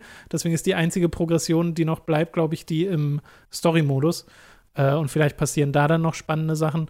Aber wie gesagt, der erste Eindruck ist bisher sehr verhalten und das finde ich ein bisschen schade, weil ich habe mich gefreut auf Super Rush. Und ich ja, habe ja. Spaß mit dem Spiel, will ich auf jeden Fall sagen. Ich habe Spaß damit. Ich habe einfach ein bisschen mehr erwartet. Es, ist, es wirkt halt sehr so, als ob die da in einem, ja, es, es scheint so die Geschichte alle dieser Mario-Sportspiele zu sein in den letzten Jahren, weißt du? Dass äh, halt dieser Entwickler so scheinbar ihre Formel jetzt gefunden haben, die sie für die verschiedenen Sportspiele immer wieder umsetzen und es ist dann selten furchtbar, aber genauso selten wirklich aufregend. Äh, und mhm. eigentlich eignet sich ja diese Mario-Einbindung so sehr dafür, dass sie halt aufregend sind und irgendwie dir was bieten, was dann neu oder speziell und was Identität, was so ist oder was Identität hat. Ich glaube, das ist das, was mich am meisten ja, so ja, ein bisschen, ja, äh, was ich so schade finde, dass es wirkt halt sehr, also es wirkt sehr so wie ein Golfspiel, was halt die Charaktere reingeplottet bekommen hat, aber weder durch die Präsentation seiner Menüs noch durch die Musik ähm, wirkt es wirklich so, als ob du hier ein Nintendo-Spiel hast. Ne? Ein Nintendo-Spiel ist immer dieses Spiel, was mit all diesen Details daherkommt, auf die du selbst äh, gar nicht gekommen wärst, das äh, immer noch so viel mehr bietet, als du selbst erwarten hättest. Ähm, und was dann bis zum letzten äh, Zentimeter so durchpoliert wirkt. Und das äh, kommt halt hier gar nicht rüber. Ne? Bei mir hier kommt sehr, sehr, sehr rüber. Das ist halt von einem Drittentwickler, der das äh, auf einer Lizenzbasis zu machen scheint äh, und zu der Zufriedenheit von den Spielern und von Nintendo. Aber wirklich aufregend ist nichts davon. Und gerade, also Namco Bandai zeigt ja gerne mal, dass es auch besser geht. Ich finde, Pokémon Snap ist ein wunderbares Beispiel für so ein Spiel, was nicht von Nintendo selbst entwickelt wird, was ja. aber voll diese Stärken mit sich trägt, wo du in jedem Zentimeter diese Spielerfahrung die Liebe Liebe spürst, die, die, die, in, die da drin steckt. Und das geht hier sehr das geht dem Spiel sehr abhanden. Es ist halt, also von dem bisschen, was ich davon gesehen habe, natürlich. Es nur. ist halt auch eigenartig, weil der Camelot haben ja in der Vergangenheit die ganzen guten Mario Golf-Spiele auch gemacht. Mhm. Das ist ja mhm. von denen. Und zuletzt haben sie Mario Tennis Aces gemacht, was auch ein Schritt in die richtige Richtung ist. Auch da hätte ich mir gerade in Sachen Charakter freischalten und Progression ein bisschen mehr gewünscht, aber das hatte einen Story-Modus, der durchaus Spaß gemacht hat und hat ein paar coolere äh, Plätze, Tennisplätze und so. Aber auch da fehlten so die letzten Schritte. Auch da fehlte das, was die alten Mario-Tennis-Spiele hervorragend gemacht hat. Und bei Golf ist es jetzt wieder so. Es ist so dieses, es wird so ein gewisses Minimum erreicht, dass, wie du sagst, das keine schlechten Spiele sind oder so. Die, die machen Spaß, gerade im Multiplayer. Aber da ist so viel Luft nach oben und sie sind auch alle so gleichförmig, weil immer diese super cleanen, sauberen Menüs, äh, auch da ist es irgendwie nicht verspielt äh, und die Musik ist sehr austauschbar zwischen den einzelnen Spielen. Und was auch komisch ist, weil die damaligen äh, Mario-Sportspiele alle tolle Musik hatten. Mhm. und irgendwas ging da mal verloren. Ich weiß nicht, ob das irgendwie auf Ansage von Nintendo passiert, weil zum Beispiel das letzte Mario Party hat, finde ich, auch keine schönen Menüs. Ich finde, das ist auch auf der Ebene sehr persönlichkeitslos, hat dann aber hervorragende Strecken. Äh, aber auch da zum Beispiel Mario Kart 8 Deluxe ist jetzt ein Spiel, wo ich solo auch nicht viel zu tun habe. Weil da kann hm. ich dann die Cups freischalten und diese, diese ganzen Autoteile und so, aber nicht viel mehr drüber hinaus. Und das, weiß nicht, ich, das ist ja auch was, was ich in Kampfspielen mag, aber irgendwie ging das mit der Zeit so ein bisschen verloren, dieser, dieser Gedanke, Charaktere und Strecken freizuschalten. Ja. Oder geht das nur mir so? Ist das eine subjektive Wahrnehmung? Ich weiß es gerade nicht. Es ist so. Also, äh, ja, also das, das, das sagst du ja öfter. Ich, ich bin da ja der Meinung, dass dieses pure Freischalten selbst mir nicht reicht. Also ich finde, das ist, wenn das in einem Spiel drin ist, finde ich es fast immer scheiße. Äh, weil ich finde auch jetzt hier, dass, dass ich, dass wir halt erstmal 18 Löcher auf dem langweiligen Kurs spielen müssen und dann, bevor wir die spannenderen freischalten, beziehungsweise die wirklich spannend kommen ja erst danach. Ähm, ich weiß, also ich weiß nicht, wo das Spiel dadurch profitiert. Ich finde, das, würde, das Spiel würde profitieren, wenn es aufregend wäre, die freizuschalten. Aber damit, es, damit die aufregend sind, muss mir mehr geboten werden als Spiel den langweiligen Part. Ähm, damit ich damit naja, zufrieden ist, bin. Ich finde, es ist halt eine Progression, dass du halt sagst, okay, ich spiele erst das Einfache und dann wird es sukzessive anspruchsvoller. Das finde ich ergibt schon durchaus Sinn. Ah, und es ist auch noch so gewesen, wir haben ja wirklich 18 Löcher gespielt auf dem Kurs. Mhm. Äh, und ich habe ja auch im, im, Stream noch mich gewundert und gefragt, hey, würde es auch reichen, wenn wir einfach sechs. Löcher spielen, weil wir ja immer dreimal mhm. einlochen mhm. und es wäre tatsächlich so gewesen. Ach, weil das habe ich jetzt im Multiplayer mit meiner Freundin festgestellt, dass wir einfach nur neun Löcher spielen mussten, um dann den jeweils nächsten Kurs freizuschalten. Mhm. Das mhm. geht dann halt auch recht schnell. Also wir haben es einfach dreimal langsamer gemacht als ja, okay. notwendig, aber einfach, ja. weil wir es nicht wussten. Äh, und dann hast du halt relativ schnell alles freigeschaltet und was, was machst du dann? Du spielst es halt, weil es Spaß macht oder halt, um im Singleplayer die Level aufzusteigen und scheinbar kann man ja da auch noch mit den Schlägern und sowas freischalten. Wie gesagt, mir fehlen ja auch noch viele Informationen. Ne? Eventuell stecken hier noch viel mehr Sachen drin, die ich sehr gerne mag, äh, die ich jetzt einfach noch nicht kenne. Aber mhm. dieser erste Eindruck war halt sehr, ähm, äh, sehr gemischt. Ja, und ja. da, äh, weiß nicht, das, das, das finde ich halt schade. Ich wünsche, die wären wieder voll im Fokus, diese Sportspiele mhm. und sind sie ja auch teilweise, also wir kriegen sie ja und das freut mich ja auch.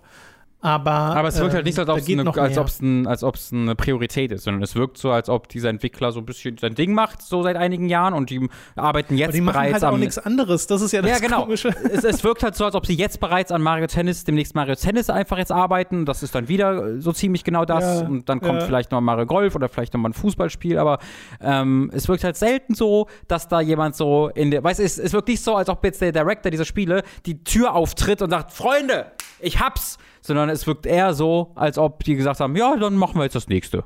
Und das ist, das, also das spürt man halt ein bisschen. Ja, und ich fände es halt auch cool, wenn wir in Zukunft noch mal ein Footballspiel bekommen würden oder sowas. Also ein Fußballspiel, ja. also dieses Strikers mhm, äh, genau. oder so. Oder halt auch mal Sportarten, mit denen man nicht so rechnet.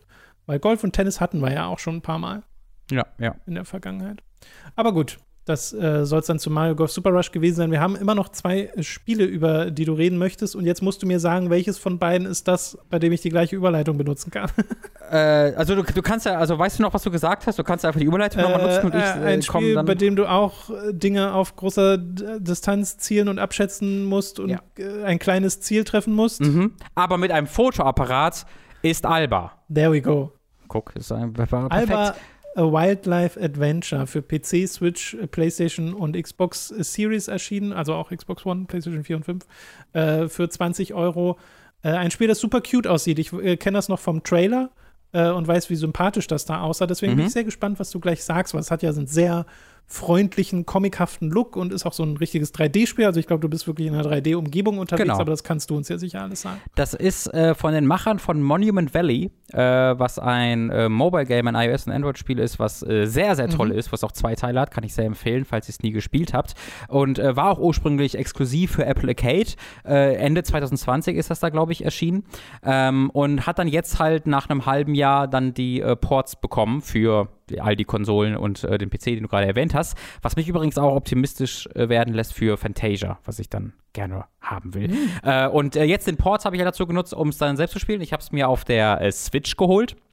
Äh, wo es auch okay läuft. Es hat ab und zu schon ein bisschen frei mit Probleme, aber nichts wirklich Dramatisches, nichts, was ich mir jetzt irgendwie äh, mir davon, mich davon abhalten würde, es zu spielen auf der Switch. Es ist halt auch ein sehr hübsches Spiel, äh, muss man auf jeden Fall sagen. Mhm. Du bist äh, ein kleines Mädchen namens Alba, das auf einer ebenso kleinen Insel unterwegs ist, äh, wo es Tiere fotografiert. Du kommst dort an, äh, machst Urlaub bei deinen Großeltern und dein Opa ist halt ein begeisterter Vogelfotograf und und ähm, gibt dir sein, ich glaube, es ist sein Handy, was du kriegst, und du machst halt mit deinem Handy Fotos von verschiedenen Tierarten und hilfst dann währenddessen dabei, diese Insel aufzuräumen und einen äh, Natur, also ich wollte gerade Naturzone sagen. Ähm, äh, also oh, einfach. Pokémon?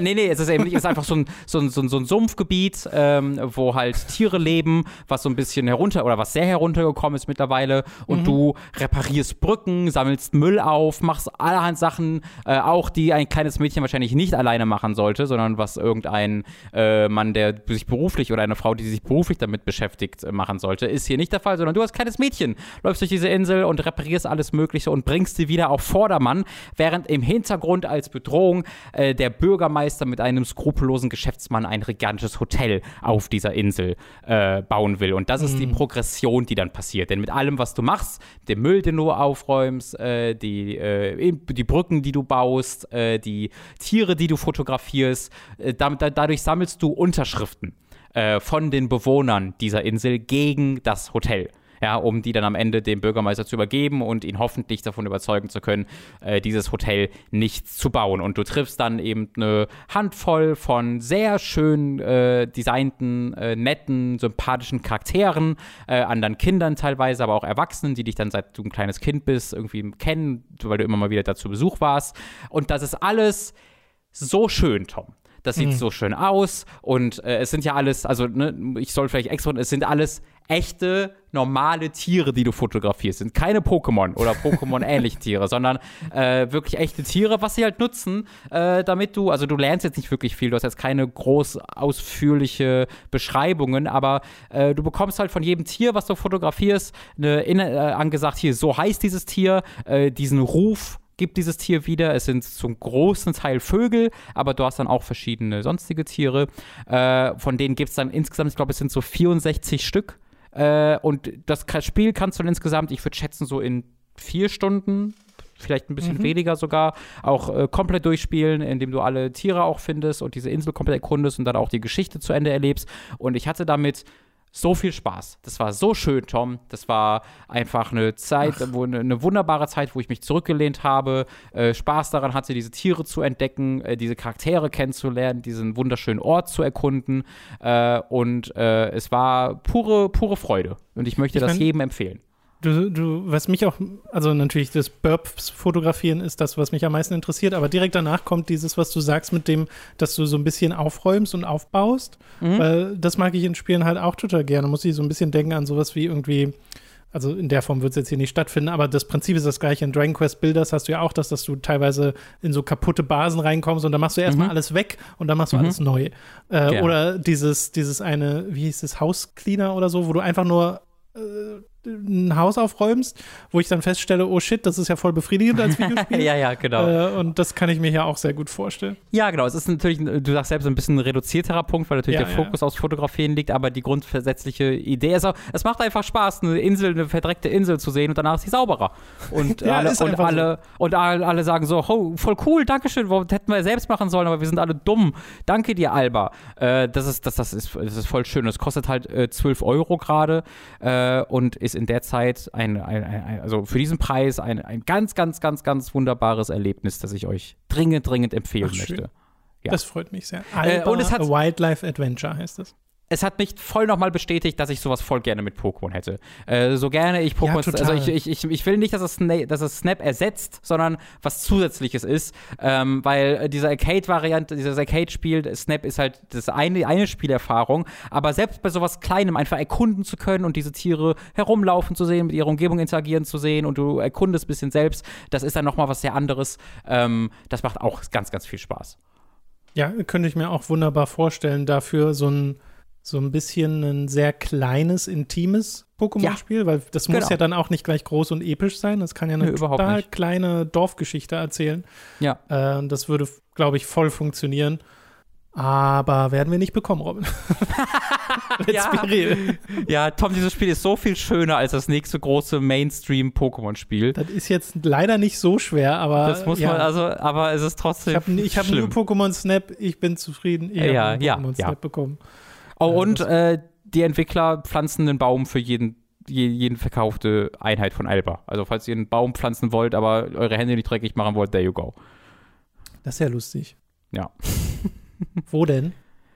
Äh, in deinem Garten. Die kommen vorbei und cool, wollte ähm, ich nämlich gerade fragen. Äh, nein, nein, das ist Balkon? eine Organisation namens äh, Ecology, die einfach halt ähm, Bäume pflanzt äh, auf, aus Umweltschutzgründen. Und äh, da mit denen ähm, arbeiten die halt zusammen und haben halt gesagt, jede Einheit, da äh, bezahlen wir dann, also ein Teil hm. dieser Verkauf, dieser Kosten oder diese, diese Einnahmen von dem verkauften Einheit geben wir dann direkt weiter. Und äh, laut deren Seite haben sie mittlerweile 736.000 Bäume gepflanzt und dadurch drei hm um, also drei Tierumgebungen, also Habitats, ich weiß nicht genau, nicht genau, wie die vernünftige Übersetzung dafür ist, äh, aber halt Lebensräume wieder hergestellt ja. von Tieren, was äh, ja doch schön ist. Cool. Ist das nicht auch so, so ein Bucketlist-Ding, dieses Pflanze einen Baum? Hast du schon einen Baum gepflanzt, Robin? Ja, jetzt, jetzt ja. nein, nein, nein, direkt, nicht indirekt. Nee, nee, nee, nee. Äh, das mache ich dann, wenn ich mir in 70 Jahren das eigene Haus kaufe, Tom. Dann fand ich auch ein, ein 70 Baum Jahren davor. ist aber sehr optimistisch, junger Mann. Äh, ja, dann hätte ich vielleicht endlich das Geld dafür. äh, also Tom, ich muss gerade sagen, diese Website ist sehr cool. Auf dieser Website wird auf je, also wirklich exakt aufgeführt, wie viele Bäume welcher Art gepflanzt wurden. Es wurden etwa 27.899 Strygnos spinosa gepflanzt. Und dann kannst Cool. du auch sogar äh, View Our Forest gehen und dann wird dir exakt auf, einer, auf der Weltkarte angezeigt, wo das gepflanzt wurde. Äh, in, äh, es ist in Swasiland, äh, wenn ich es richtig sehe. Also super cool. Das ist super cool. Ah. Wieder was gelernt, schön. Ja. Äh, ich habe übrigens gerade gesehen, Robin, bevor wir zum letzten Spiel für heute kommen, Ja. äh, dass es das Update gab zu Super Smash Bros. Ultimate am 29. Juni, also morgen, erscheint äh, Kazuya für Super Smash Bros. Ultimate, der vorletzte Kämpfer. Und danach kommt, also der nächste Smash-Kämpfer ist dann tatsächlich der letzte, so der allerletzte Smash Ultimate-Charakter, hat Sakurai Mhm. wohl nochmal bestätigt. Und es wurden nochmal Mii-Fighter-Kostüme vorgestellt, nämlich der Dragonborn aus Skyrim als Mii-Kostüm. Und Ah! Shantae und Oh, Dante. Also damit ist Dante schon mal nicht der letzte Charakter. Shantae und Dante. Aber oh, das ist ja, das ist ja die krasseste Verschwendung, Dante da reinzupacken. Als Mii-Kostüm, ja. Allerdings ist jetzt halt auch das Ding, es ist halt ein Schwertkämpfer, ne? Und das ist ja jetzt Ja. schon voll das Oh. Smash-Meme. Naja, du dass es kannst so dem ja, naja, äh, Tom, er muss kein, es muss kein Schwertkämpfer sein, der kann auch seine Hutwaffe haben aus fünf. Stimmt, der hat ja eigentlich voll viele Waffen, Der die hat er so benutzen viele kann. Waffen. Da Ja, hast du vollkommen recht. Eigentlich wäre Dante schon ein sehr cooler Smash-Kämpfer. Ja aber, Aber, aber also, also, andererseits bin ich auch beruhigt, weil es heißt auch, dass es nicht der Dragonborn wird als letzter Smash-Kämpfer, weil das wäre sehr das deprimierend vor. geworden. Oh no. Vielleicht ist es ja aber auch eine der Drachen aus Skyrim. Also ich fände es schön, wenn es jetzt einfach. Es, äh, es kann ja immer noch Nero sein, Tom. Oh, das wäre so ein guter Move. Das würde voll zu Ja. Sakurai passen. Ja. Nero. Ja, äh, gut, wollte ich hier nur kurz einwerfen. Wir kommen Mhm. jetzt äh, zum letzten Spiel. Wir sind ja mit Smash jetzt schon mal so in Switch-Nähe gekommen und da bleiben wir auch, äh, weil ich glaube, du hast es auf der Switch gespielt. Äh, ja. World's End Club. Mhm. Für äh, 40 Euro kann man sich das momentan holen. Und äh, das ist ein Spiel, auf das du ja schon eine Weile wartest und das auch schon, also ich glaube, wir haben vor Jahren schon mal einen ersten Trailer dazu gesehen. Ich glaube, das ist schon diverse Zeit in der Entwicklung und Ja. sah, glaube ich, auch mal sehr anders aus, als es jetzt aussah. Oh, das, das glaube ich nicht, tatsächlich. Nicht? Aber ich, also es, es Ist das nicht mal, das, was, was ursprünglich auch schon diesen Kiddie-Look hatte, aber noch mal anders? Also es ist ein bisschen verwirrend, weil es hat auf jeden Fall einen anderen Namen. Es hieß mal Death March Club. Ähm. Und hat halt so einen äh, CG-Trailer auch gehabt, wo dann äh, realistische Charakterdesigns waren mit einem nicht so realistischen äh, Comic-Design. Ähm, aber das ist immer noch Teil des Spiels tatsächlich. Auch jetzt noch, äh, weil die so. so ein bisschen rumspielen damit. Ähm, aber ich will das jetzt nicht ausschließen. Also wenn du da, da konkret an was erinnerst, an was ich mich einfach nicht erinnere, Nee, also- das kann immer noch gut sein. Kann, kann gut sein, dass es auch heute immer noch so aussieht. Aber was ist denn World's End Club überhaupt, Robin? Also es ist halt das Spiel eigentlich, auf das ich so ein bisschen gewartet habe. Denn es kommt ja von dem Entwickler äh, äh, Tokyo. Das ist das Studio, äh, was gegründet wurde von den äh, Machern von Zero Escape und Danganronpa, die zusammengefunden haben. Und die haben ja äh, dann ein Spiel gemacht namens, ah fuck, wie hieß denn das noch? Das muss ich kurz nachgucken. Also die haben so ein FMV-Game gemacht, Death Come Soon. Ja, stimmt. Warte, ich sehe es gerade. Death, Death Come True. Ja. Das ist ein FMV-Spiel. Das habe ich auch gespielt, habe ich jetzt nicht groß darüber geredet, weil es halt einfach so eine kurze FMV-Geschichte ist, komplett fein. Und dann haben sie auch noch ein Anime namens Akudama Drive gemacht, äh, der auch ziemlich cool sein soll. Ähm, aber jetzt World's End Club. World's End Club ist quasi das erste große Spiel, wo die auch beide gemeinsam als Director tätig waren. Äh, gemeinsam mit auch noch einem äh, dritten Director, der ebenfalls äh, äh, früher mit äh, Kotaro Oshikoshi zusammengearbeitet hat, vor der Zero Escape-Reihe. Äh, und das sind halt sehr viele Leute, die auch immer an Danganronpa und, so, und an Zero Escape mitgearbeitet haben, auch noch im Hintergrund weiter. Und da, das war ja das, worauf ich dann so wirklich ne, gespannt drauf war, als großer Ja. Fan dieser Ja. beiden Reihen.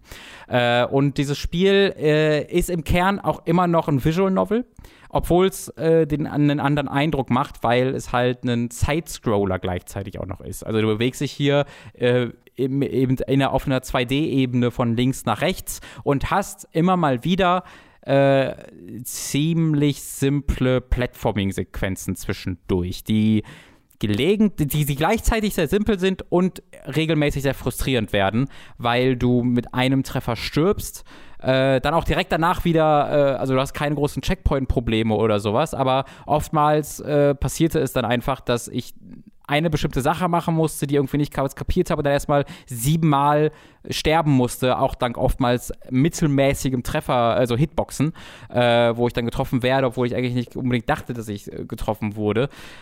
Und äh, das dann einfach ein bisschen frustrierend wird, gelegentlich, mhm. obwohl es gleichzeitig auch noch sehr simpel ist.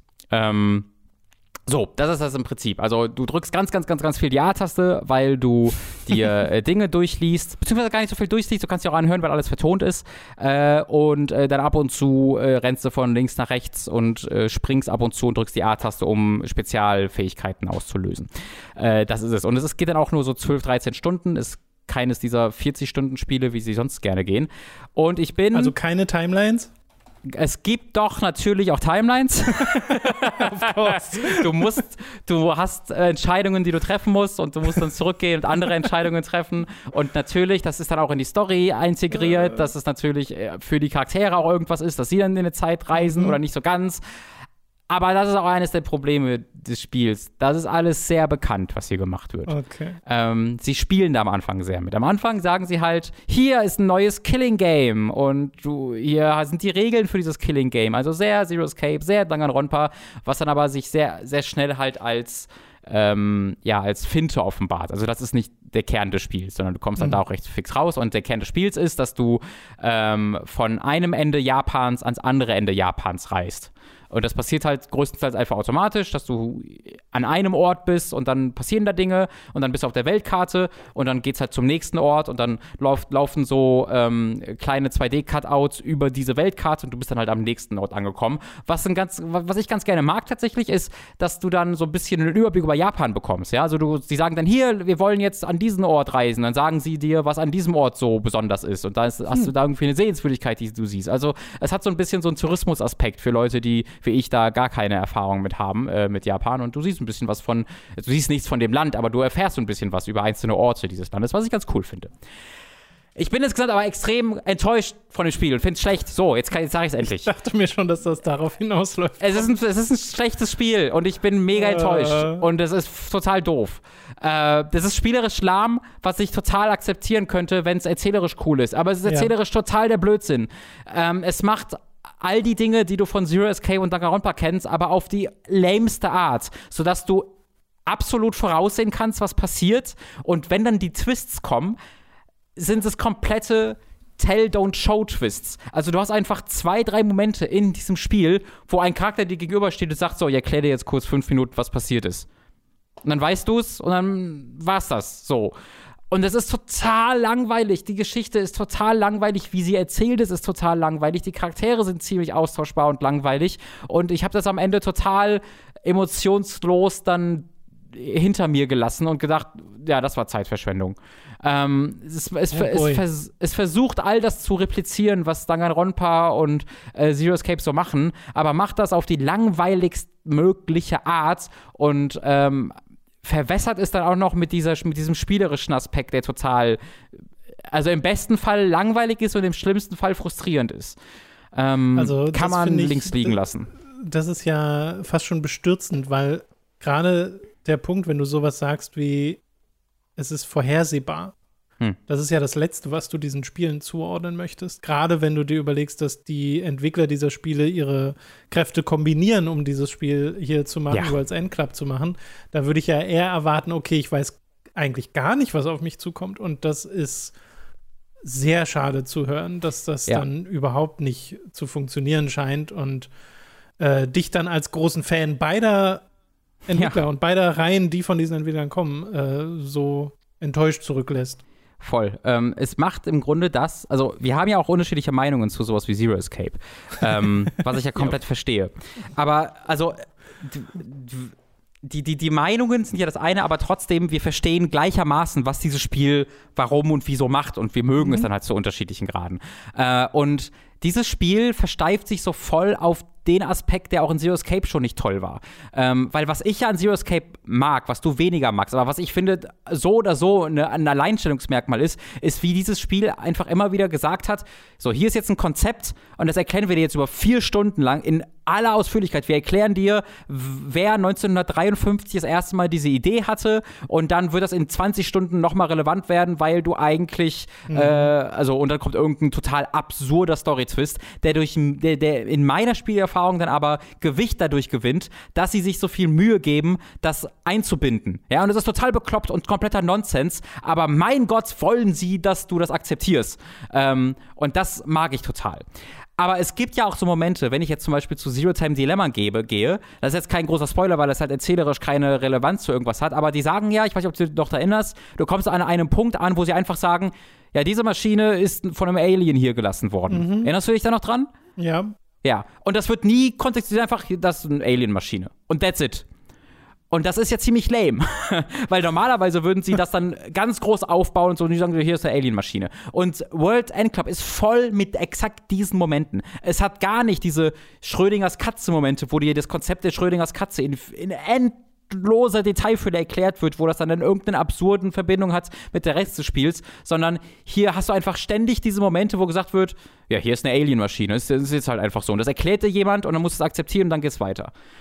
Und, das, und bevor du dann damit dich für groß beschäftigt hast, kommt dann der nächste Twist, der eigentlich komplett dumm ist, aber weil du diese Spiele gespielt hast, siehst du ihn wahrscheinlich schon aus 20 Meter Entfernung kommen, ja. nur dass es dann eine total ineffiziente Variante davon ist. Also, ja, ich bin total enttäuscht davon. Normalerweise sind diese Spiele ja einfach sehr, sehr gut konstruiert. Also es sind hm. gut konstruierte Geschichten und das, was so beeindruckend ist an sowas wie Virtuous Last Reward, ist ja auch, in wie viele Zweige die Geschichte geht und dann also sie wird schon zerfranst, aber sie kommt halt wieder zusammen.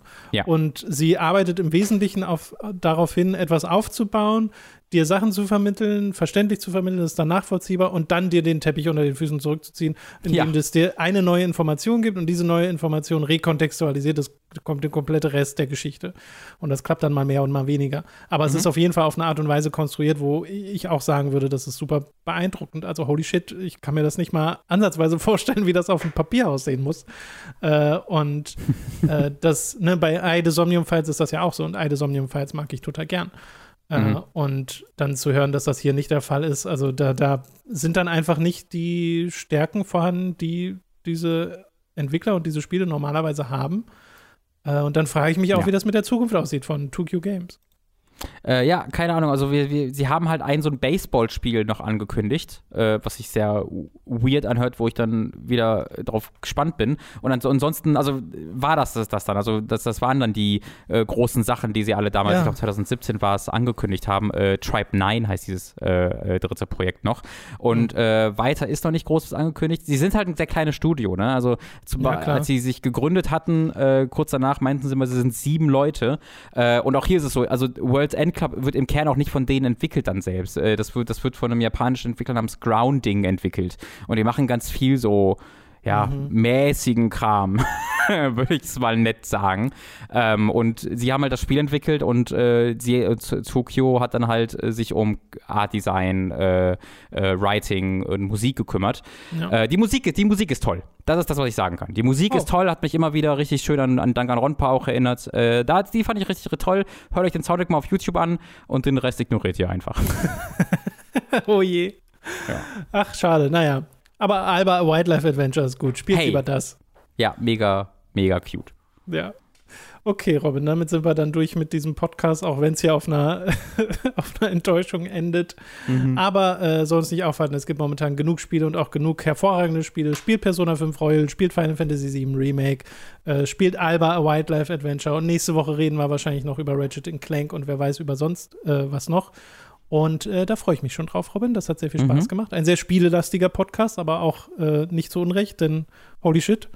Äh, die ganzen Spiele, die momentan da sind, die wir spielen wollen. Und du hast ja jetzt auch quasi zwei Wochen nachgeholt in diesem Podcast. Ja. Und bist eigentlich damit noch nicht fertig, weil ein Spiel kommt dann nächste Woche noch dran.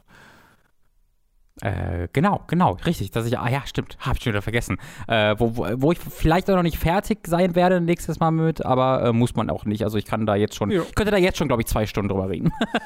ja, wir reden jetzt aber schon zwei Stunden, Robin. Äh, ja, das, ja, deswegen äh, machen wir das lieber nächste Woche. An der Stelle mal beenden. Vielen Dank fürs Zuhören. Ihr könnt uns unterstützen auf patreon.com slash hooked und steady.de slash hooked. Ab 5 Euro werdet ihr zu äh, SupporterInnen und bekommt da, also ihr werdet auch schon ab 1 Euro zu SupporterInnen, aber ab 5 Euro bekommt ihr Zugriff auf alle exklusiven Inhalte, wie zum Beispiel Late to the Parties, äh, wie zum Beispiel Hooked on Topic Folgen, die zweiwöchentlich erscheinen.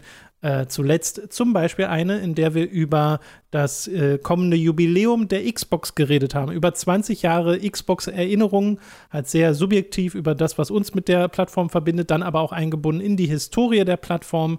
Und das hat sehr, sehr viel Spaß gemacht. Da hatte ich auch ein paar Screenfunds parat äh, und du hast ein bisschen recherchiert, was äh, hinter den Plattformen, hinter den Releases steckte. Äh, und das war sehr, sehr lustig. Da solltet ihr unbedingt reinhören. Ab 10 Euro werdet ihr zu Feedback-SupporterInnen und könnt an äh, Votings teilnehmen. Eure Kommentare kommen garantiert im nächsten Feedback-Podcast dran. Und ab 25 Euro werdet ihr zu Podcast-ProduzentInnen und werdet namentlich hier im Podcast erwähnt. Wir bedanken uns jetzt nämlich bei den folgenden Podcast-ProduzentInnen. Ah, der Anfangsadler, Michael Noritz Wolf, Jan Lippert, Ienias, Mike Reichel, Gunnar Hildebrand, Chipza, Christian Hühndorf, Donathan Styles aka Don Stylo, Dopsy, Fure96, Fusselfrei Deluxe, Hauke Brav, Higa Diga, Kumi, Lennart Struck, Lignum, Markus Oddensmann, McLovin 008, Michael, das Mittelmammut, Matkip, Numimon digitiert zu, Oliver Zirfas, Huggy Spidey aka der Weihnachtsdrache, Raun, Ralle, Rick O, Simon Dubicai, The Nerdus Maximus, Tommy 88088, Zavex, Zero Keim, Zombie und die Schlussschlange. Vielen Dank an alle Podcast-ProduzentInnen. Robin, ja, und die Frage, die ich jetzt natürlich noch stellen muss, weil sich die Leute darüber wundern: äh, mhm. Formel 1 nächste Woche, übernächste Woche? Ja, da, da, da passiert gerade einiges. Es, es, ist nächste Woche wieder. Es war tatsächlich diese Woche und letzte Woche beides Rennen, aber äh, das ging jetzt schon lang genug. Äh, Verstappen baut aber seinen Vorsprung auf, äh, aus, Tom. Es ist sehr aufregend. Oh, es passieren tatsächlich Dinge, Robin. Ja, ja, ja. Ja, dann äh, reden wir vielleicht nächste Woche drüber oder halt beim nächsten Rennen kannst du mhm. das dann auch noch mit aufgreifen und uns auf den aktuellen Stand bringen, weil ich bin mir sicher, dass es Leute vermissen. Ja, ich, verstehe es. Aber ich möchte die Spiele, den Spielen vorangeben, liebe Freunde. Formel 1-Fans, tut mir leid. In einem Videospiel-Podcast bist du verrückt? ja, ja. Ach, naja. Äh, gut, dann soll es das gewesen sein für heute. Vielen Dank fürs Zuhören und wir hören uns dann beim nächsten Mal. Tschüss. Tschüss.